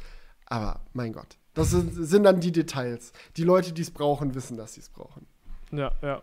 Äh, Lautsprecher sind äh, deutlich besser geworden, vor allem was den Bass angeht. Äh, Habe ich gesehen, dass sie da so wie so Mini-Subwoofer vorne eingebaut Mhm. haben in den Ecken des Gehäuses. Finde ich sehr geil. Ich meine, die Lautsprecher waren bisher schon ultra nice, aber sie hatten natürlich keinen Bass, was ja auch jetzt nicht verwunderlich ist bei der, äh, äh, ja, wie dünn halt das Ge Gerät ist. Aber jetzt wollen sie es halt äh, trotzdem verbessern. Und ich glaube, es waren Ja. 70 oder 80 Prozent besser. Irgendwie sowas. Ja, ich glaube 80% mehr Bass, wenn ich es richtig in Erinnerung habe. Aber das ist ja auch subjektiv. Das muss man dann mal hören und gucken, wie es klingt. Ja. Ich sag mal so, wenn mir jemand sagt, hey, kennst du diesen Laptop mit den guten Lautsprechern? Haben wir besser gemacht, sage ich nicht nein. Äh, Das ist halt so etwas, was Klang angeht, da sagt Apple sehr selten was zu. Also es war jetzt schon häufig so, dass so ein Produkt rausgekommen ist und dann hatte man das vor Ort da und dachte sich, hey, das klingt ja echt gut. Und dann ist man darauf Ja, gekommen. bei, so- den, bei den iPhones hauptsächlich. Ich glaube, bei den iPads äh, sind sie da immer ganz vorne mit dabei, mit dem Sound rumzuprahlen. ja, bei den iPhones aber, jetzt zum Beispiel auch Ja. beim, beim 13er Modell, haben sie da, glaube ich, auch nichts zu gesagt. Ja, und das, obwohl es wirklich besser geworden ist, der Sound. Also auch so, dass ich mir gedacht hätte, hey, stellt euch doch hin und sagt doch, dass ihr es besser gemacht habt. Ja, sonst äh, ähm, pushen die ja auch mit jedem Grund rum. also das Solange es irgendwas gibt, womit man flexen kann, sehen sie sich da im Normalfall. Aber irgendwie, And we made it even better. das ist doch der Klassiker. it's an all new Six-Speaker System. Ja. Nee, aber auf jeden Fall darauf bin ich gespannt, ähm, weil mir hat immer noch so ein bisschen der Wumms beim Bass absolut gefehlt. Deswegen kann ich mir gut vorstellen, dass ich persönlich das sehr nice finden werde. Aber schauen wir mal, wie es dann in Realität wirkt. Ähm, was haben wir ansonsten noch? Äh, die Anschlüsse. Oh, die Anschlüsse. Ja, da müssen wir nochmal drüber sprechen. Ähm, Ja. Und zwar hat Apple bei dieser Keynote den absoluten Rückzug des Jahrtausends gemacht. Und zwar in zwei Belangen. Einmal den Anschlüssen, ähm, denn wir hatten ja jetzt beim letzten 16 Zoll MacBook Pro oder auch schon jetzt ja seit längerem äh, vier USB-C-Anschlüsse an dem MacBook Pro und sonst halt nichts außer den AUX-Eingang. Und jetzt ist das Ganze halt, äh, hat sich etwas abgewandelt. Wir haben einen komplett neuen Anschluss und zwar, ja, komplett neu ist auch wieder so das Ding, aber MagSafe-Anschluss zum Aufladen des Gerätes. Dann haben wir jetzt drei USB-C-Anschlüsse, also leider einer weniger als beim letzten ähm, MacBook Pro 16 Zoll. Wir haben aber auch endlich den SD-Kartenanschluss wieder. Yay, da habe ich mich drauf gefreut. Und wir haben zusätzlich auch noch einen HDMI-Port und AUX. Das waren jetzt alle, oder habe ich was vergessen? Ne, das war alles richtig. Genau. Also, das, das, das, ist, das, das ist die ganze Crew, sag ich mal. Man gibt einen Thunderbolt-Port auf, beziehungsweise USB-C ist ja derselbe Port, ähm, und bekommt stattdessen halt einmal extra MagSafe, einmal extra HDMI und einmal extra SD-Karte. Genau. Und der SD-Kartenreader scheint, zumindest von dem, was man gesehen hat, auch ein etwas schnellerer zu sein. Muss man dann natürlich gucken, wenn, ähm, wenn die Geräte da sind, was man da für Lese- und Schreibgeschwindigkeiten so mit hinbekommt. Ich hoffe, dass sie den, den vernünftig gemacht haben, weil wenn ich schon einen internen Leser habe, dann soll der auch möglichst besser sein als mein externer. So, das ist das, das wäre schon mal wichtig. Ja, ja. So, und auf der anderen Seite, so klar, MagSafe können wir gleich zu kommen, das ist nochmal eine ganz andere Geschichte und halt der HDMI-Port. Aber bei dem HDMI-Port scheinen sie mir äh, ein bisschen gespart zu haben. Also auf der Webseite steht 4K 60 unterstützt der. Und das ist halt, boah, nicht der aktuellste HDMI-Spec. Also mittlerweile kannst du ja äh, 8K-Signale und 4K 120 und so, kannst du ja mit HDMI 2.1 und so alles raushauen, aber ich denk, ich da denk, waren sie sich zu fein für. MacBook Pro. Ne? Also das ist echt. Also wenn ich, wenn ich eine Sache kritisieren soll an den neuen MacBooks, Leute, das ist mein Moment. Der HDMI-Port ist nicht schnell genug. Verdammte Scheiße. Ich benutze den zwar nie, aber verdammt nochmal. Ja, und man kann es ja auch noch über USB-C dann machen, wenn man wirklich. Ja, ja, du kannst, du kannst also jeder. Ja, da kannst du ja einen Hub anschließen oder einen Thunderbolt ähm, auf DVI und hast du nicht gesehen. Also du kannst ja alles machen aus so einem Thunderbolt-Port. So. Aber ähm, der integrierte HDMI-Port, ich glaube, sie haben ihn halt reingenommen für dieses typische, oh, man ist irgendwo mit dem Laptop und will was auf dem Fernseher zeigen. Oh, man ist irgendwie an der Uni und muss eine Präsi halten, aber der Dongle ist nicht da. Weißt du, das ist, das ist halt so der Use Case für HDMI. Ja, es wäre jetzt ja dumm gewesen, wenn man äh, für, den, für die SD-Karte den Dongle zu Hause lassen kann, aber immer noch einen für den HDMI-Port mitnehmen muss. So weißt ja. du, das wäre echt irgendwie sinnlos gewesen. Deswegen ist es schon echt wichtig, dass sie den auch mit eingebaut haben. Ähm, weil das sind ja so die Klassiker. SD-Kartenanschluss, HDMI, das sind die Klassiker Dongle-Einsatzzwecke. USB-A. Ja. Leider, okay. leider immer noch manchmal. Leider immer noch manchmal, aber es wird immer seltener. Also mhm. das, also ich, das ist schon so das Minimum, was sie da, ähm, was man da abdecken muss, um einen Dongle zu Hause lassen zu können. Ähm, ich finde es aber interessant. Das ist halt einfach so eine Sache, wo sie sich jetzt ja schon so gewissermaßen für gefeiert haben, obwohl es ja alles schon mal da war. Na, das ist so. Ja, ja, klar. Ey, es ist Apple. Apple macht keine Fehler, Julian. Die machen immer nur was Tolles Neues. Ja, also man hätte ja auch wirklich mal so einen erfrischenden Move machen können und sich hinstellen können und sagen können, sowas wie, Jo, wir waren da so ein bisschen auf dem Holzweg. Wir haben gemerkt, ihr wollt es alle doch haben. Und deswegen haben wir uns dazu entschlossen, hey, wir geben es euch zurück. Das wäre mal ehrlich.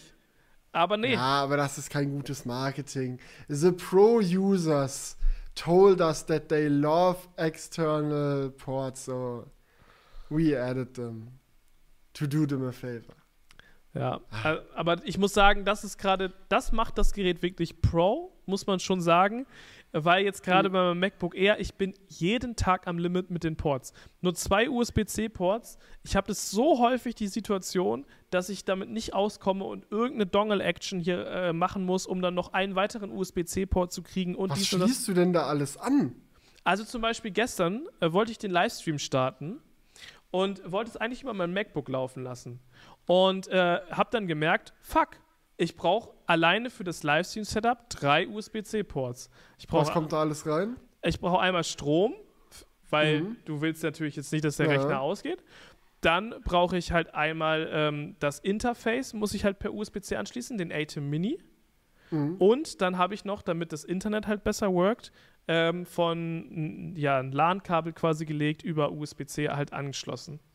So, das okay. macht bei uns einen riesigen Unterschied von der Stabilität mhm. der Leitung. So, und da hast du halt drei USB-C-Anschlüsse. Mhm. So, und wenn ich halt jetzt noch eine SD-Karte oder irgendwas lesen wollen würde, bräuchte ich auch ganz schnell mal vier. Also das ist ja, halt dann. Oder halt einen Dongle, der es kann. Also so mit einem ähm, mit einem Kingston Nucleum oder so kannst du ja ein, kannst ja in einen USB-C-Port reinstecken, dann steckst du das Netzteil in den Nucleum, hast noch einen SD-Kartenreader, hast HDMI und wenn du äh, einen vernünftigen Adapter nimmst, wo das noch mit dabei ist, hast du auch noch Ethernet äh, am selben Dongle. Will ich jetzt nicht verteidigen, verstehe mich nicht falsch. Besser weniger als mehr Dongle, so bin ich ganz mhm. deiner Meinung. Nichtsdestotrotz, es wäre jetzt schon auch gegangen. So also ich habe genau einen solchen Dongle kein Kingston Nucleum, aber einer, der auch Power Delivery hat mit einem zusätzlichen USB-C-Anschluss. Hat aber nicht geworkt, muss ich sagen. Hat einfach nicht geworkt. Ich habe da alles dran probiert, da muss irgendwas nicht kompatibel miteinander sein. Am Windows-Rechner okay. hat es funktioniert. Tja, tja. Ja. Also ich dann weiß auch nicht, was umsteigen, oder? Und dann habe ich mit dem Windows, äh, mit dem Windows, mit dem Dell XPS 13 äh, den Stream gemacht, weil es da geklappt hat. Ja, es hat sich irgendwie komisch angefühlt. Ja. Also, ja. Ja, ja, nee, kann ich 100% nachvollziehen, klar. Und dementsprechend, ich hätte mir echt vier USB-C-Ports gewünscht, aber jetzt mit den, trotzdem mit dem weiteren geht es schon klar. Naja, aber dadurch, dass du MagSafe hast, wird ja zumindest schon mal der Strom-USB-C-Port genau. frei. Ja, das stimmt, das ist richtig. Du hast trotzdem quasi immer noch vier wenn du es mit der jetzigen Situation vergleichst. Aber ist denn das MagSafe-Kabel im Lieferumfang enthalten oder muss man sich das extra kaufen? Also, es würde mich stark wundern, wenn es nicht dabei ist. Ja, okay, weil, weil also, ich habe hab auch gelesen. Es muss ja ein Netzteil dabei sein. Aber es würde auch USB-C noch gehen, weil ich habe gelesen, ja, dass, auch, dass das noch geht, mit USB-C auch zu laden. Muss, muss auch noch gehen. Also wäre ja auch scheiße, wenn nicht, weil es gibt viel zu viele Vorteile davon, mit USB-C aufzuladen. Auf der einen Seite, du kannst sowohl links als auch rechts einstecken, was schon mal mega praktisch ist in vielen Situationen. Du kannst externe Monitore über ein Kabel anstecken, was auch mega cool ist. Also wäre ja wack, so äh, beim externen Monitor dann so ist USB-C-Kabel, ja. ah, und MagSafe brauchen wir auch noch, ist doch scheiße. So, deswegen so, ja, das geht aber noch. Ja aber so wie ich das gesehen habe, also es gibt auch keinen Grund für Apple, da jetzt statt einem MagSafe ein USB-C-Kabel mitzuliefern. Das ist, äh, stimmt schon, aber das Ding ist halt, ähm, wenn man, das ist eigentlich mein hauptsächlicher Use Case, ne, dass ich es an einem Monitor nutze. Und dann hast du mit diesen drei USB-C-Ports dann ja trotzdem nur drei, ne? Weil dann kannst du ja den MagSafe-Port nicht sinnvoll nutzen. Weil du ja sowieso das Bildsignal über. Ja, außer du würdest jetzt ja, oder über HDMI anschließen. Äh, oder du schließt ihn über HDMI an. Vielleicht brauchst du deinen Dongle für die SD-Karte nicht mehr. Egal wie du es drehst und wenn das so am Ende des Tages, du hast jetzt mehr Ports und mehr Möglichkeiten, viele verschiedene Dinge gleichzeitig anzuschließen als vorher.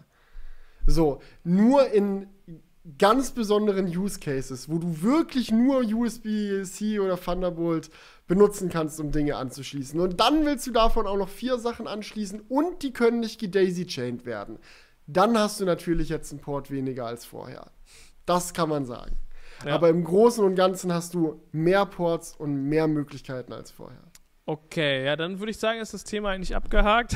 Ja, MagSafe müssen wir eigentlich noch drüber quatschen, so, weil ah, äh, ja. sie sind ja jetzt auch in die nächste Generation damit gegangen. Ja? Also sie haben ja nicht einfach gesagt, hier ist euer MagSafe 2 zurück, viel Spaß damit, kramt euer altes Netzteil wieder raus, sondern nächste Generation von MagSafe, now even better.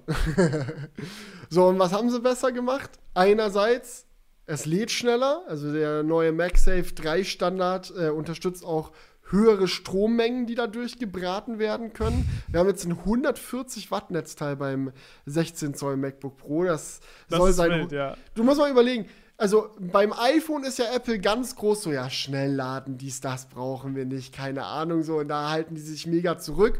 Und beim MacBook, scheiß drauf, Digga. 140 Watt rein in den Hobel in 50 äh, in 30 Minuten halb aufladen.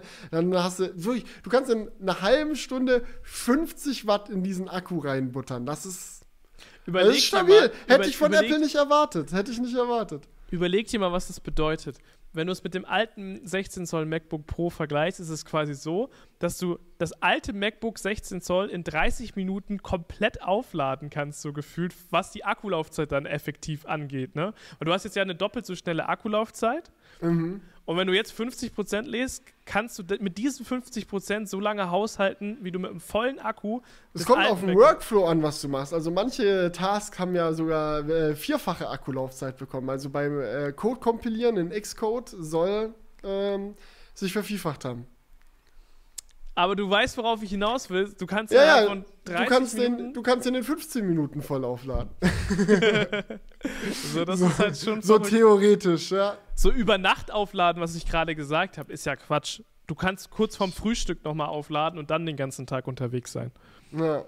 Ja. Und sie haben das Kabel jetzt aus Stoff gemacht, was ich auch sehr nice finde. Dadurch sollte es ein bisschen länger haltbar sein. Gerade bei Ladekabeln hat man es ja oft, dass sie dann irgendwann an der Stelle ausfransen. Und Ganz schlimm, zumindest früher war es ja so, dass die MagSafe-Netzteile von Apple fest mit dem Kabel verbunden waren. Also du hast halt das MagSafe-Ende, Kabel bis zum Netzteil, Klotz so und dann ist es fest miteinander verbunden. Wenn das Kabel an Arsch geht, neues Netzteil kaufen. Hat natürlich Apple aus wirtschaftlicher Sicht mega gefreut, Umwelt hat sich eher weniger gefreut. Jetzt ist das schön getrennt. Das MagSafe-Kabel, was da äh, mitkommt, ist halt am einen Ende MagSafe, dann das Stoffkabel und am anderen Ende USB-C, sodass du rein theoretisch auch sogar dasselbe Netzteil, was bei deinem MacBook mitgeliefert wird, benutzen kannst mit einem USB-C auf USB-C-Kabel, wenn du das bevorzugst. Nochmal, also, so, also no, nochmal, also das, das Netzteil von dem MagSafe-Kabel hat USB-C Genau, das Netzteil, stell dir dein aktuelles MacBook-Netzteil vor, nur mhm. größer, ist ja jetzt ein 140 Watt-Dinger beim 60 Zoll. Äh, 16, 60 Zoll, ja moin. 16 Zoll. ähm, aber das hat weiterhin einfach USB-C am Netzteilklotz. Und du kannst halt entweder ein USB-C auf MagSafe-Kabel reinstopfen oder ein USB-C auf USB-C-Kabel. Ah, krass, das war mir noch nicht bewusst. Das ist ja, das ist ja geil. Ja, finde ich auch nice. So, und wenn es irgendwann kaputt geht, Kabel weg, neues Kabel holen, altes Netzteil behalten. Oder halt dann auf USB-C wechseln, wenn man das Geld nicht ausgeben will. Ja, aber du brauchst ja auch ein USB-C-Kabel. Haben ja die meisten, glaube ich, rumfliegen, oder? Ja, dann ist natürlich auch immer die Frage, in welcher Dicke ist dein USB-C-Kabel, in welcher Länge, kriegst du damit die 140 Watt dadurch? Das stimmt, ja, da musst du ja. schon ein Thunderbolt-Kabel eigentlich dir gönnen. Ja, so, so extrem muss es, glaube ich, nicht sein, aber ja, muss man mal gucken, ob er überhaupt das Schnellladen über USB-C dann supportet. Wir werden sehen. Aber Stimmt. über MagSafe geht es auf jeden Fall. Okay, dann haben wir jetzt die Anschlüsse, ähm, glaube ich, abgehakt, weil das Ding, worüber ich jetzt noch ja. sprechen wollte, es gibt nämlich noch einen weiteren Rückschritt. Und zwar ist die Touchbar verschwunden. Und das ist auch so ganz klangheimlich auf dieser Keynote passiert. Also da hat nicht mal jemand gesagt, übrigens, war eine dumme Idee, machen wir jetzt nicht mehr, so, sondern es wurde einfach it's not gar a nicht. Bug, it's a feature. Es wurde, nee, es wurde, glaube ich, gar nicht. Äh, sie haben gesagt, also Touchbar haben sie nicht erwähnt, sie haben nee, nur nee. gesagt, Pros wollen große Funktionstasten, haben wir ihnen natürlich gegeben. Ach so, ja. Aber das Wort Touchbar ist nicht gefallen. nee, nee, nee, nee, nee, nee. Nee, nee. Also das ist halt so, so nicht. es ist halt einfach so, sich für etwas feiern, was halt vorher schon mal vorhanden war. das ist so ein Klassiker.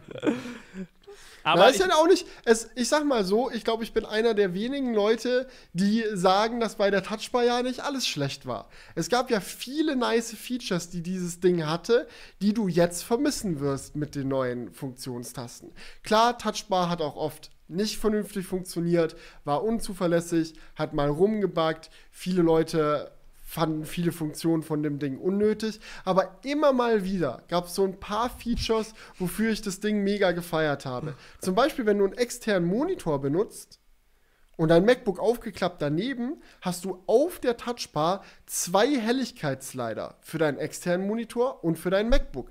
Das geht jetzt zum Beispiel nicht mehr. Jetzt drückst du auf die heller-dunkler Tasten und welcher Monitor sich dann anpasst, wir werden es sehen.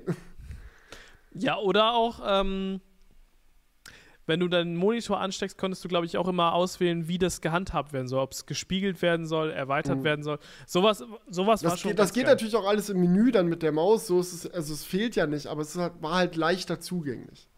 Mhm. Aber ja. ich muss sagen, ich habe diese Touchbar wirklich sau selten benutzt. So dass sie mir jetzt schon, als ich aufs R, ich habe ja genau diesen Wechsel eigentlich vollzogen, vom 16 Zoll MacBook Pro auf das MacBook Air und das war ja genau das, touchbar zu nicht touchbar, mhm. hat mich wirklich überhaupt nicht gejuckt. Ich hatte ja. nicht einmal die Situation, dass es mir gefehlt hat. Also dementsprechend muss man da auch sagen, hat Apple das schon richtig gemacht, da ihren Stolz mal beiseite zu nehmen und das nicht einfach blind durchzuziehen, weil sie es halt jetzt mal eingeführt haben, sondern zu sagen, komm, weg mit der Scheiße, brauchen wir nicht. Ja. ja. Es ist vernünftig gewesen. Ja, ist auch besser so, weil es ist ja auch eine zusätzliche Komponente, die Geld kostet herzustellen, die muss dann da rein, die muss irgendwer bezahlen, dann äh, musst du die Software aktuell halten. Es ist halt. Es ist halt einfach simpler, wenn es einfach Tasten sind. Und ich glaube, also die wenigsten werden es jetzt vermissen, die meisten werden sich darüber freuen, dass sie verschwunden ist. Ich stehe da und denke mir so, wenn es jetzt eine Touchbar gehabt hätte, das neue MacBook, hätte ich gesagt, ja, okay, Jetzt hat es keine Touchbar und ich sage, ja, okay. also mir ist es eigentlich wirklich wurscht. So, weil ich, ich feiere normale Tasten für ihre Zuverlässigkeit und die Touchbar für ihre Flexibilität. Aber ob ich jetzt das eine oder andere habe, so, Zuverlässigkeit ist auch nicht schlecht. Nehme ich gerne. Weil ja. ich hatte oft auch so Situationen, du klappst dein MacBook auf, die Touchbar ist irgendwie noch nicht da, die lädt noch oder keine Ahnung und dann kannst du deine Helligkeit nicht einstellen vom Display und lauter so ein Krams. Und das hast du halt mit Tasten nicht. Absolut. Äh, sehe ich sehr ähnlich wie du. Was ich aber, glaube ich, nicht so ähnlich sehe wie, wie, du, ist das Thema der Notch. Da haben wir jetzt noch gar nicht drüber gesprochen, nur ganz ja, leicht angekratzt. Lass es gibt rausholen. eine Notch. Es gibt eine Notch bei dem neuen MacBook Pro. Und äh, diese Notch ist auch nicht dezent, sondern es ist schon ist es schon eine richtige Notch. Also ja, es ist schon so, es ist jetzt nicht die Tropfen-Notch, es ist jetzt nicht die Loch-Notch, es ist jetzt eher so die iPhone, iPhone 10, iPhone 10 Gedächtnis-Notch so. Genau, es ist so richtig auf Retro angelehnt, mal eine krasse Notch reingeschallert in das Display. Ja. Unter dem Vorwand, und da wirst du mir jetzt widersprechen, aber unter dem Vorwand, dass man ja nur so das Display größer machen kann, um die Kamera oben zu halten und sie nicht nach unten zu setzen. Also, wenn ich jetzt Apple-Marketing-Mensch wäre, dann würde ich dich jetzt genau an der Stelle bremsen und erstmal sagen, na, die Notch ragt ja nicht ins Display rein, das Display ragt über den Rand von bisher hinaus. Es ist neue Displayfläche dazugekommen. Ja, die Notch so, nimmt dir ja. nichts weg, es kommt nur dazu. Mhm. Und ich sag's dir ganz ehrlich, ich kann diesen Punkt definitiv nachvollziehen. Nichtsdestotrotz, klar, wenn du von vorne drauf schaust, ist da auf einmal was in deinem Display drin, was vorher nicht in deinem Display war.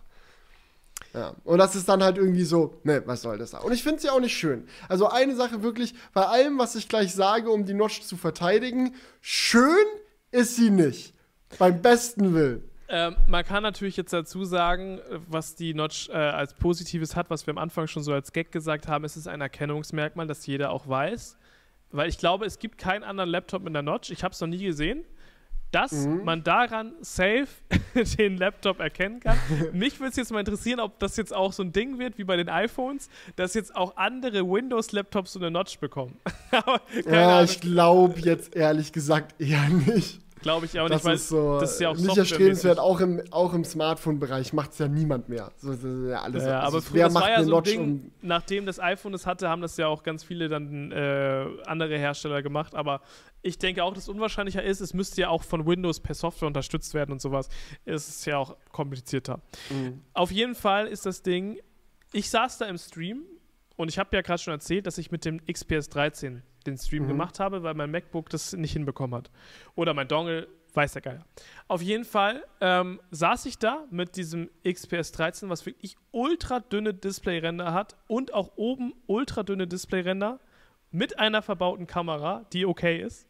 So, und ich denke mir so, warum? Was soll das? Also so, warum macht ihr es nicht einfach wie Dell? So, es geht doch. Ich sehe es hier gerade genau vor mir, es geht. Und ich glaube, die Priorität war anders. Ich glaube, es war ihnen wichtiger, eine bessere Webcam zu verbauen, als den Displayrand sauber dünn zu bekommen. Ich glaube, da haben sie dann die Prio gesetzt, zumal sie ja echt in der Vergangenheit super viel und super häufig für die Webcam kritisiert wurden. Vollkommen zu Recht, sie sind ja auch ewig auf 720p hängen geblieben. Aber eine Sache, die man, die, die mir auch bei Apple häufiger auffällt, sie sind gern mal so eine Firma, die sagen, Specs sind das eine, uns ist wichtig, dass es gut funktioniert oder gut aussieht.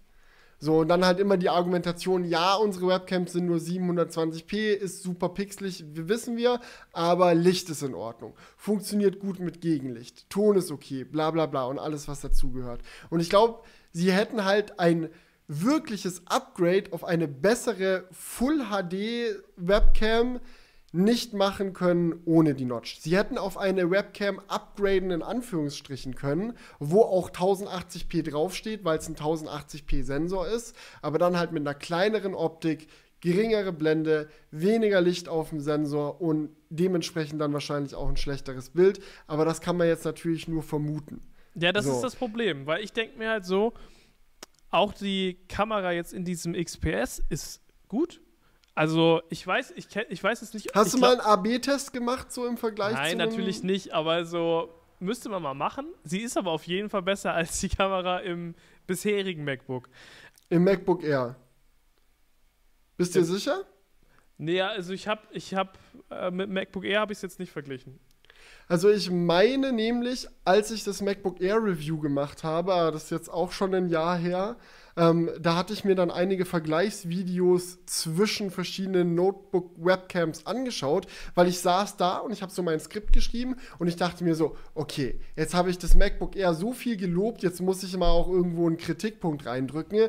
Ah, Webcam ist ein easy Target, 720p, voll peinlich, alle hacken drauf rum, hacke ich jetzt mal auch drauf rum. Und dann habe ich mir ganz kurz die Frage gestellt, Aber wie sehen denn andere äh, Laptop-Webcams auf? Hm. YouTube aufgemacht, Vergleichsvideos geschaut und ich meine mich daran zu erinnern, dass im direkten Vergleich die Dell XPS ich weiß natürlich nicht mehr genau, welche, vom XPS gibt es ja echt viele verschiedene Versionen. Ja, und welche ja. Version da jetzt genau getestet wurde. Aber ich meine mich daran zu erinnern, dass Lowlight-Performance grauenvoll war. Also, Aber ich, ich, ich, ich habe es halt, ich hab's halt nie so wirklich so getestet, so der Motto, jetzt schauen wir mal, welche Webcam wirklich besser ist, sondern nur so, keine Ahnung, so subjektiv, man hat sie mal angemacht und dachte sich so, ja, ist okay. Ähm, aber es gab ja auch Früher hatte ich zum Beispiel auch ein XPS, wo die Kamera unten war. Das hatte Dell früher auch. Da war das so unterm Display eingebaut. Ganz, ganz schlecht. Das war, das war wirklich Worst Case, aber ich habe jetzt die neueste Generation hier und da ist es halt wirklich schön oben richtig dünn und dezent eingebaut. So ja. sieht top aus, keine Ahnung. So, das ist jetzt halt so eine Frage, das müsste man echt mal testen und das würde mich jetzt auch interessieren, wenn dann mein MacBook ankommt, das mal nebeneinander zu stellen und mal zu gucken, hey, wie ist denn die Quali? Ja, Wenn und mal auch vielleicht so einen Blindtest machen. Einfach mal so eine Aufnahme damit aufnehmen, ja. dann Datei 1 und Datei 2 und einfach mal ein paar Leuten zeigen, so welche findet ihr hübscher. Weil äh, ganz viele Leute haben dann auch so, nehme ich mich selber auch nicht raus, dann irgendwie so die, die Tendenz, ihr Lieblingsprodukt besser zu bewerten, wenn sie es dann sehen, dass das das ist. Aber einfach ja. mal so ein Blindtest, um mal wirklich rauszufinden, gibt es da Unterschiede, ja oder nein. Weil ich bin voll auf deiner Seite. Wenn es möglich ist und easy möglich gewesen wäre für Apple, eine genau gleich gute Webcam auch ohne Notch zu machen, dann wäre ich natürlich voll dafür gewesen. Weil geil finde ich die Notch nicht. Ich finde sie nur, glaube ich, nicht ganz so schlimm wie die meisten anderen. Ja, weißt du, ich denke mir halt so, sie ist halt auch sehr ausladend trotzdem geworden. Ich denk, denke auch, man hätte diese Notch auch noch kleiner machen können mit einer guten Webcam. So, es ist halt. Hatten wir schon viele Diskussionen hier drüber. Diese Frage, warum diese Notch so breit ist. Beim iPhone ist die Notch breit wegen Face ID. Gibt's beim MacBook nicht. Also warum? Ja, aber auch nicht nur Breite, sondern auch Höhe. Ich, ja, ich, ich finde, man hat das in den Videos gut gesehen. Wenn ich jetzt hier zum Beispiel auf meinem MacBook in, äh, auf diese Statusleiste oben gucke, mhm. die ist schon relativ schmal, aber wenn man jetzt mal das Footage in der Keynote gesehen hat, ist die größer geworden. Fast mhm. doppelt so groß, würde ich fast sagen. Und das mhm. ist schon viel Holz. So, da fragt man sich, warum? Also, guck dir doch eine Kamera in einem Smartphone an. Wie groß ist denn die? Nicht mhm. so groß. Also wo musste jetzt dieser Platz da geschaffen werden, um diese riesige Notch da einzubauen? So, wenn sie sagen, hey, wir wollen jetzt eine bessere Kamera einbauen, hätte man ja wirklich so tropfenmäßig so eine kleine Notch und es hätte gereicht. Aber jetzt kommt die Antwort auf deine Frage, zumindest okay. das, worauf wir uns hier im Studio geeinigt haben, als plausibelste Erklärung. Ob Darf sie stimmt, raten? Ja. Ich glaube, es ist Erkennungsmerkmal und äh, dass es nope, mit nope, der nope, iPhone zusammenpasst. Es gibt unserer Meinung nach einen technischen Grund. Wirklich, ob das stimmt, wissen wir nicht, aber wir haben wirklich viel hin und her überlegt und sind uns mhm. im Endeffekt alle einig gewesen, dass das die mit der Grund mit der höchsten der Grund ist, der, der mit der höchsten Wahrscheinlichkeit stimmt. So. Ähm, und zwar ist es die Hintergrundbeleuchtung. Wir haben ja jetzt ein Mini-LED-Display beim, äh, beim MacBook bekommen. Geile Schwarzwerte, krasse Kontraste bei HDR-Content und so weiter und so fort. Die Art und Weise, wie das funktioniert, ist halt, dass die Hintergrundbeleuchtung jetzt nicht mehr ein konstantes Backlight ist, sondern du halt diese kleinen Bereiche hast, die du an- und ausschalten kannst. Und diese Hintergrundbeleuchtungsbereiche, die haben eine gewisse Größe. Das kann man auch sehen, wenn du dir die Apple Keynote aufmerksam anschaust, wie groß so eine einzelne Dimming Zone beim MacBook überhaupt ist. Und dann stellt man sich jetzt natürlich die Frage, was machen wir, wenn wir an der einen Stelle ins Display reinschneiden wollen? Ja, weil wir können ja nicht so eine Dimming Zone durchschneiden. Also entweder müssen wir halt die Dimming Zone dann an der Stelle weglassen oder irgendwie, keine Ahnung, auslassen, wie auch immer. Ich meine, irgendwas muss da weg. Wir können ja das Display nicht ganz lassen, wir schneiden ja da rein. Mhm. So, und die, die Größe der Notch, unserer Meinung nach, so worauf wir uns dann im Endeffekt geeinigt haben, ist, glaub, ist dann bestimmt durch die Größe von diesen Dimming Zones. Du willst halt die, die Webcam in der Mitte haben, nicht links, nicht rechts, sondern genau in der Mitte. Das heißt, du musst mindestens zwei Dimming Zones wegmachen Weil du hast ja. Ja, ja ich also verstehe in der, schon, absolut. In, in der Mitte ist die ganze Zeit einmal links und einmal rechts, die du rausnehmen kannst. Und dann hast du eigentlich theoretisch schon die Form der Notch. Wenn du gesagt hättest, wir machen die Notch jetzt dünner, kleiner, machen da noch Panel hin, aber nehmen trotzdem die Dimming Zones raus, dann hättest du halt diesen Fall-Off-Effekt, den du oft bei günstigeren Android-Smartphones auch mit LCD-Panel hast, die trotzdem eine Loch-Notch haben. Da sieht man ja häufig, wie bis zur Loch-Notch hin die Helligkeit dann abnimmt und du wie so einen Schatten um die Loch-Notch hast.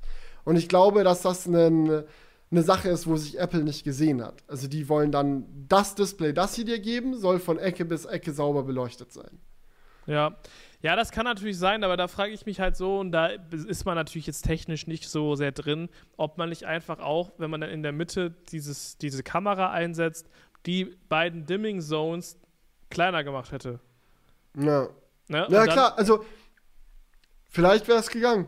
Und dann aber auch wieder Frage, Kosten-Nutzen-Faktor. Wie viel teurer macht es das Display-Panel, wenn du da noch eine andere Form von Dimming Zone auf einmal noch mit reinbaust? Ja. Lohnt sich das? Oder wie, wie sehr fuckt die Leute das dann überhaupt ab? Und dann kommt wieder das Wiedererkennungsmerkmal irgendwie als Argument mit rein. Ich glaube, da haben einfach ganz viele Dinge zusammengehangen und dann wurde irgendwann die Entscheidung getroffen, ja, scheiß drauf, wir machen eine Notch, let's go. Wahrscheinlich war es so, aber trotzdem, wenn ich mir das jetzt aus Endkonsumentensicht anschaue, denke ich mir so, guck dir diesen Laptop an, da ist es geiler gelöst, warum haben die es so gemacht, finde ich, ist eine absolut legitime Einstellung. Ähm, und deswegen muss ich sagen, ist das so eine Sache, die ich so, weißt du, ich denke mir halt so, es ist jetzt kein No-Go, es ist jetzt auch nicht schlimm, aber es ist auch jetzt nicht schön, so wie es geworden ist. So, es ist einfach so, naja, finde ich so unterm Strich.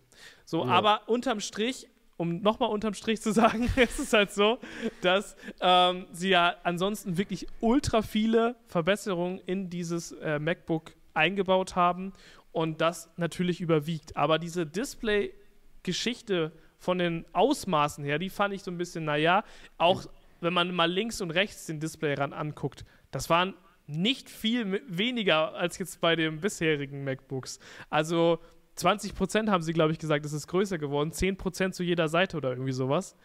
Also, oder 20% zu jeder Seite. Aber es war, da habe ich mir auch schon gedacht, so, also, so viel dünner sind die Bezels da jetzt auch nicht. Dünner ist dünner. es ist halt so, am ja. Ende des Tages ist das Display größer, als es vorher war. Die Ränder sind dünner, als sie vorher waren. Du hast mehr Fläche, als du vorher hattest. Also so alles, was links und rechts von der Notch dazugekommen ist, ist halt so mehr Display. Es ist sauber in die Taskbar integriert, in diese Menübar. Dank Mini-LED wird die Notch nie auffallen, wenn du Videos oder Filme schaust. Es ist halt so, ich finde es deutlich weniger schlimm als bei einem Handy, sage ich mal. Aber verstehe mich nicht falsch, ich stimme dir da ganz voll und ganz zu. Ohne wäre definitiv besser. Die Frage ist halt nur, welche Trade-offs hättest du dafür machen müssen? Ja, hättest du ja dafür den Trade-off machen müssen, dass das MacBook teurer wird? Hättest du den Trade-off machen müssen, dass das MacBook eine schlechtere Webcam bekommt? Wo hättest du einen Trade-off machen müssen, dass die Ausleuchtung vom Display nicht perfekt ist? Wir wissen es nicht. Irgendein Trade-off war es wohl gewesen, weil ich sage mal so, Apple stellt sich ja nicht hin und sagt, wir machen die Notch jetzt da rein, weil finden wir voll schön und wir sind eigentlich zu faul, jetzt was Geileres zu entwickeln.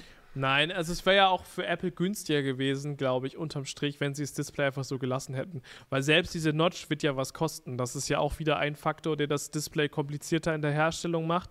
Also ich denke mal, dass es auch für sie günstiger gewesen wäre, wahrscheinlich günstiger gewesen wäre, keine Notch zu haben und das irgendwie anders zu lösen.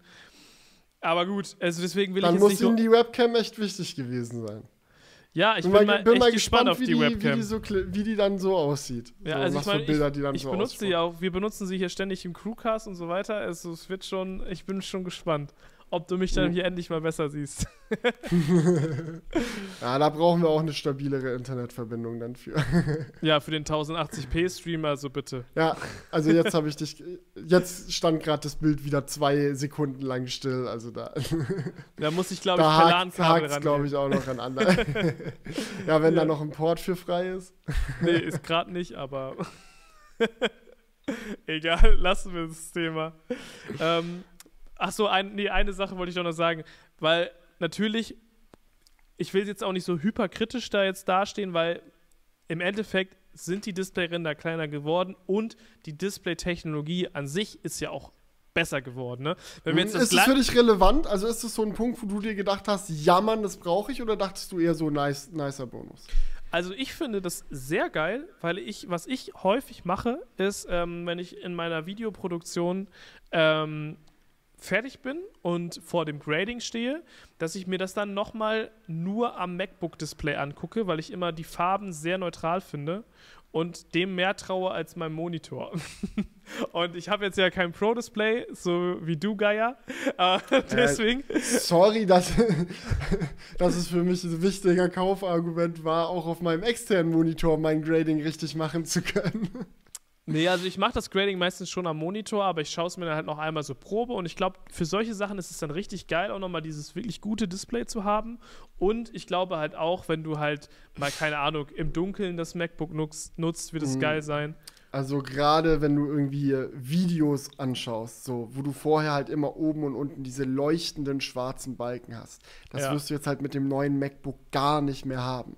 Dann on top noch die höhere Helligkeit und die besseren Lautsprecher und die krasse Akkulaufzeit und dass der Lüfter safe nicht angehen wird beim Videos schauen. Das sind halt alles so Sachen so, ey, dieser Computer, so, wenn du einfach nur da mit Netflix und Chill machen willst, also ich glaube, besser wird's nicht. Ja, also absolut, das wird schon saugeil sein. Ähm, es wird halt aber auch viele Situationen bei mir geben, wo ich von dem Display nichts habe. Und zwar so im Alltag, ich komme zur Arbeit, stecke das an meinen Monitor hier dran, mhm. ähm, komme wieder nach Hause, bin da im Büro. Also da, das sind ja immer diese Fälle, wo ich das Ding eh zugeklappt habe. Da hat man dann halt nichts davon. Aber es mhm. wird aber, glaube ich, für mich trotzdem genügend Anwendungsfälle geben, wo ich mir denke, ja. ach, wie geil, jetzt das schöne Display. Ich bin mal gespannt, wie es mit, äh, mit den Nits-Angaben aussieht. Also beim iPad Pro äh, mit Mini-LED-Display haben sie da ja ein bisschen Zahlen verdreht und rumgeflunkert und ein bisschen, äh, naja, shady Actions rausgehauen, sodass man dachte, dass es im Betriebssystem äh, 1000 Nits Fullscreen Brightness unterstützt. War dann aber nicht so, sondern nur beim Anschauen von HDR-Content. Jetzt beim neuen MacBook Pro haben sie sich noch unmissverständlicher eigentlich ausgedrückt. Also wenn da die 1000 Nits äh, Fullscreen Brightness im Betriebssystem nicht reinhageln, dann bin ich aber mal ganz anders sauer, weil es mich einfach ankotzt, wenn Firmen das eine versprechen oder offensichtlich irgendwie Sachen so formulieren, dass man denkt, dass es voll krass wäre, aber in Wahrheit, die Wahrheit sieht dann halt anders aus.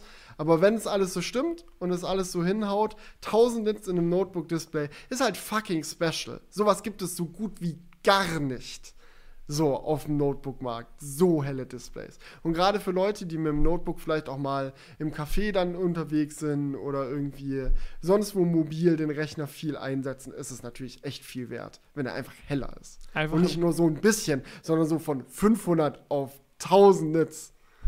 Ach, das bis, bisherige MacBook Pro hat nur 500 Nits? Ja, ist für Notebooks ziemlich normal. Also ein durchschnittliches Notebook hat meistens so 400 Nits. Da gab es also ganz viele Vergleiche so beim M1 MacBook Air waren immer so, ja, und on top darf man auch nicht vergessen, nee, Air hat ja nur 400 Nits auch, MacBook Pro hat 500 Nits, glaube ich, wenn ich es gerade richtig zusammen habe, oder waren es 500, 600? Oh, don't quote me on this. Aber ähm, ja, das ist so, ist eigentlich so äh, normales Mittelfeld gewesen, sag ich mal. Ja. Gutes Mittelfeld bisher. Und jetzt ist halt andere Liga. Also jetzt vielleicht auch mal im Garten schneiden. Genau. ja. ja. Mit 120 Hertz, wenn man gerade schon mal dabei ist. Ja, im Schnittprogramm ja wahrscheinlich nicht, oder? Ja, kommt halt drauf an. Also wenn du ein 120 Hertz Video, äh, FPS Video schneiden willst, also es würde mich stark wundern, wenn ich das auf diesem Display nicht in 120 FPS anschauen könnte. Oder wenn du ganz schnell die Timeline durchgehst. ja, es sind ja auch so unterbewusste Sachen. Dieses 120 Hertz Ding, also klar, so in der Technikszene wird das ganz viel abgefeiert, dann so bei Smartphones, weil es ja ein ach so wichtiges Feature ist. Und dann gibt es viele Leute, die sagen, sie sehen den Unterschied nicht mal. Aber ich war neulich selbst überrascht davon, jetzt wo ich das äh, 13 Pro Max als Daily Driver habe, seitdem es rausgekommen ist, wie sehr mein altes iPhone 12 wieder geruckelt hat, als ich es in die Hand genommen habe. Also so, wenn ich die direkt vergleiche, ist es so ein gefühlter Unterschied, wo man sagt, so ja, das eine sieht halt flüssiger aus. Aber wenn man sich dann dran gewöhnt hat und dann wieder zurücksteigt, dann denkt man so, oh, also hier muss ja irgendwas kaputt sein. Also ja. und ich glaube, das wird viel dazu beitragen, dass sich auch das neue MacBook einfach noch mal ganz, ganz anders flüssig anfühlt. Du hast diesen Rechner, der die Fresse hält, der nicht warm wird, sowieso wegen der. Ich meine, SSD ist jetzt bei 7,4 Gigabyte die Sekunde. Was zum fucking hell, was ist denn da schon wieder los? Weißt du, wir machen mal die SSD doppelt so schnell, dann hast du den äh, M1 Pro oder M1 Max mit dem Unified Memory, was direkt draufsteht, so wo, wo schnell ist, was die höchste Single-Core-Performance, die es in irgendeinem Prozessor gibt auf dem Markt.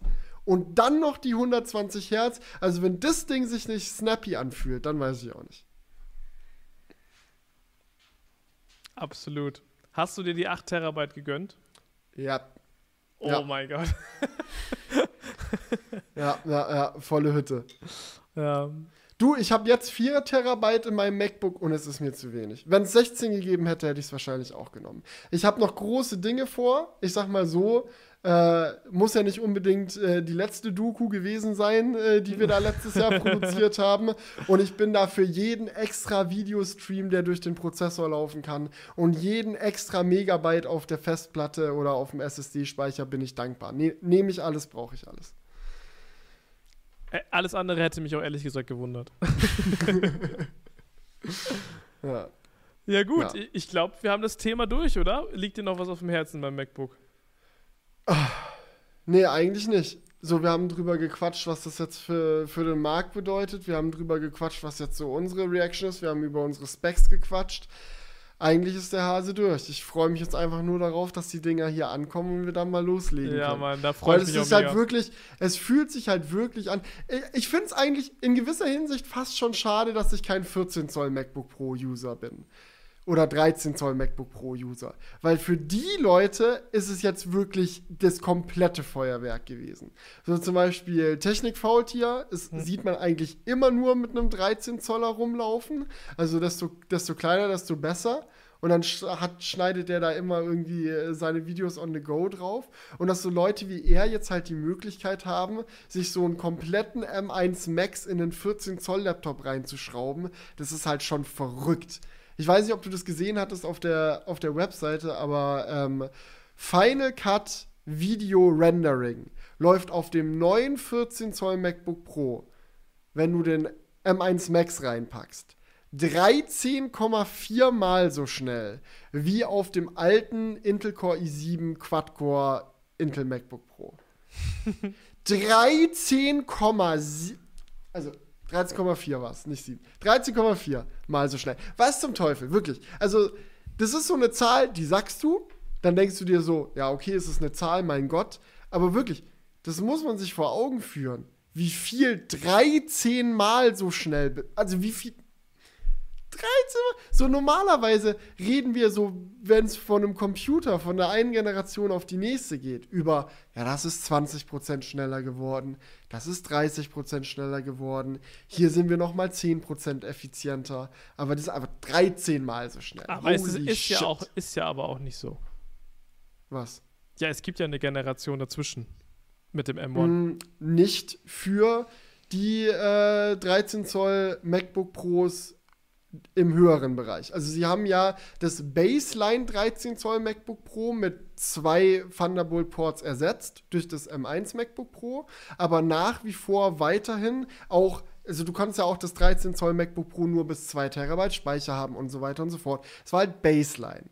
Und wenn du 4 Terabyte Speicher haben wolltest, dann musstest du auch bis letzte Woche noch das i7 Quad-Core äh, MacBook Pro kaufen mit den, mit den vier Ports. Das war, und jetzt ist halt, ja, jetzt ja, halt okay. halt, halt nächst, nächste Action. Jetzt geht's halt weiter. Du, das, also, ist ja für mich auch genau das Argument gewesen. Ich habe mir ja überlegt, ob ich auf einen M1 umsteige, weil schneller als mein Rechner wäre er gewesen. Aber dann habe ich halt gesehen, okay, nur zwei Ports, nur zwei Terabyte möglich. Mit dem Rechner werde ich schnell in meine Limits reinrennen. Also ja. habe ich gewartet, Jetzt wurde der Rechner vorgestellt, den ich brauche, also habe ich jetzt geordert. ja, sehr gut. Ach ja, ich glaube, es wird, es wird wirklich sehr, sehr nice. Ich freue mich auf jeden Fall auf den Rechner. Und ähm, ja, es gibt eigentlich auf unserer Liste jetzt nur noch die AirPods 3, aber was will man da groß zu sagen? Scheiß drauf. Ja, es ist AirPods Pro ohne Gummiaufsätze. Ja. Und ohne Noise Cancelling. Sind jetzt preislich zwischen AirPods ähm, 2 und AirPods Pro. AirPods 2 sind günstiger geworden sogar. Ja, aber es ist halt jetzt so eine Staffelung quasi. Ja, also so es gibt jetzt drei Preisklassen quasi. Genau. Ja. ja. Bin mal gespannt, wie die klingen. Werden wir dann sehen. Sind ja. halt AirPods. Okay. 99% MacBook, 1% AirPods. Ja, aber so habe ich mich auch gefühlt bei der ja. Kino. Die so, ja, komm, jetzt geh mal mit deinem AirPods da weg. So. Ja, war jetzt echt nicht so special. Jetzt, jetzt, kümmern wir uns mal um, um, die, um die spannenden Dinge. Ja. Absolut. Okay, dann würde ich sagen, war es das mit den spannenden Dingen für heute? Hat mich yes. mega gefreut. Vielen Dank fürs Zuhören, vielen Dank fürs Zuschauen, Leute. Vielen Dank für, die, für das nice Gespräch, Julian. Gerne, also, gerne. Hat Spaß gemacht. Auf jeden Fall. Und jetzt, äh, ich hoffe, wir haben euch auch ein bisschen weitergeholfen hier, falls ihr auch vor der Entscheidung steht, euch einen MacBook Pro zu kaufen. Ja, wir haben euch, ich hoffe, ich habe euch ordentlich gebrainwashed. Nein, Spaß. Also ihr müsst auf jeden Fall 8 Terabyte nehmen und den M1 Max, ganz wichtig. Und 64 Gigabyte. Habe ich doch vorhin genauso gesagt, oder? Habe ich ja. nicht gesagt, man braucht 64, 32, äh, 32 Gigabyte sind Poverty Spec. Habe ich doch genauso gesagt. Genau, das ist nur Leute für Flaschen quasi. Genau. Okay, ich, dann gehe ich mich jetzt vergraben. Also, was Alles klar. Macht's gut. Bis nächste ja, macht's Woche. echt gut, Leute. Bis dann. ciao, ciao. Wake up, honey, I made you breakfast. Fresh coffee and bagels too. A new day is waiting for us. We got lots of fun stuff to do. Let's go to the zoo and feed the monkeys. I can lend them your baseball cap. Let's make the day a lot of fun. Growing up is just a trap. Don't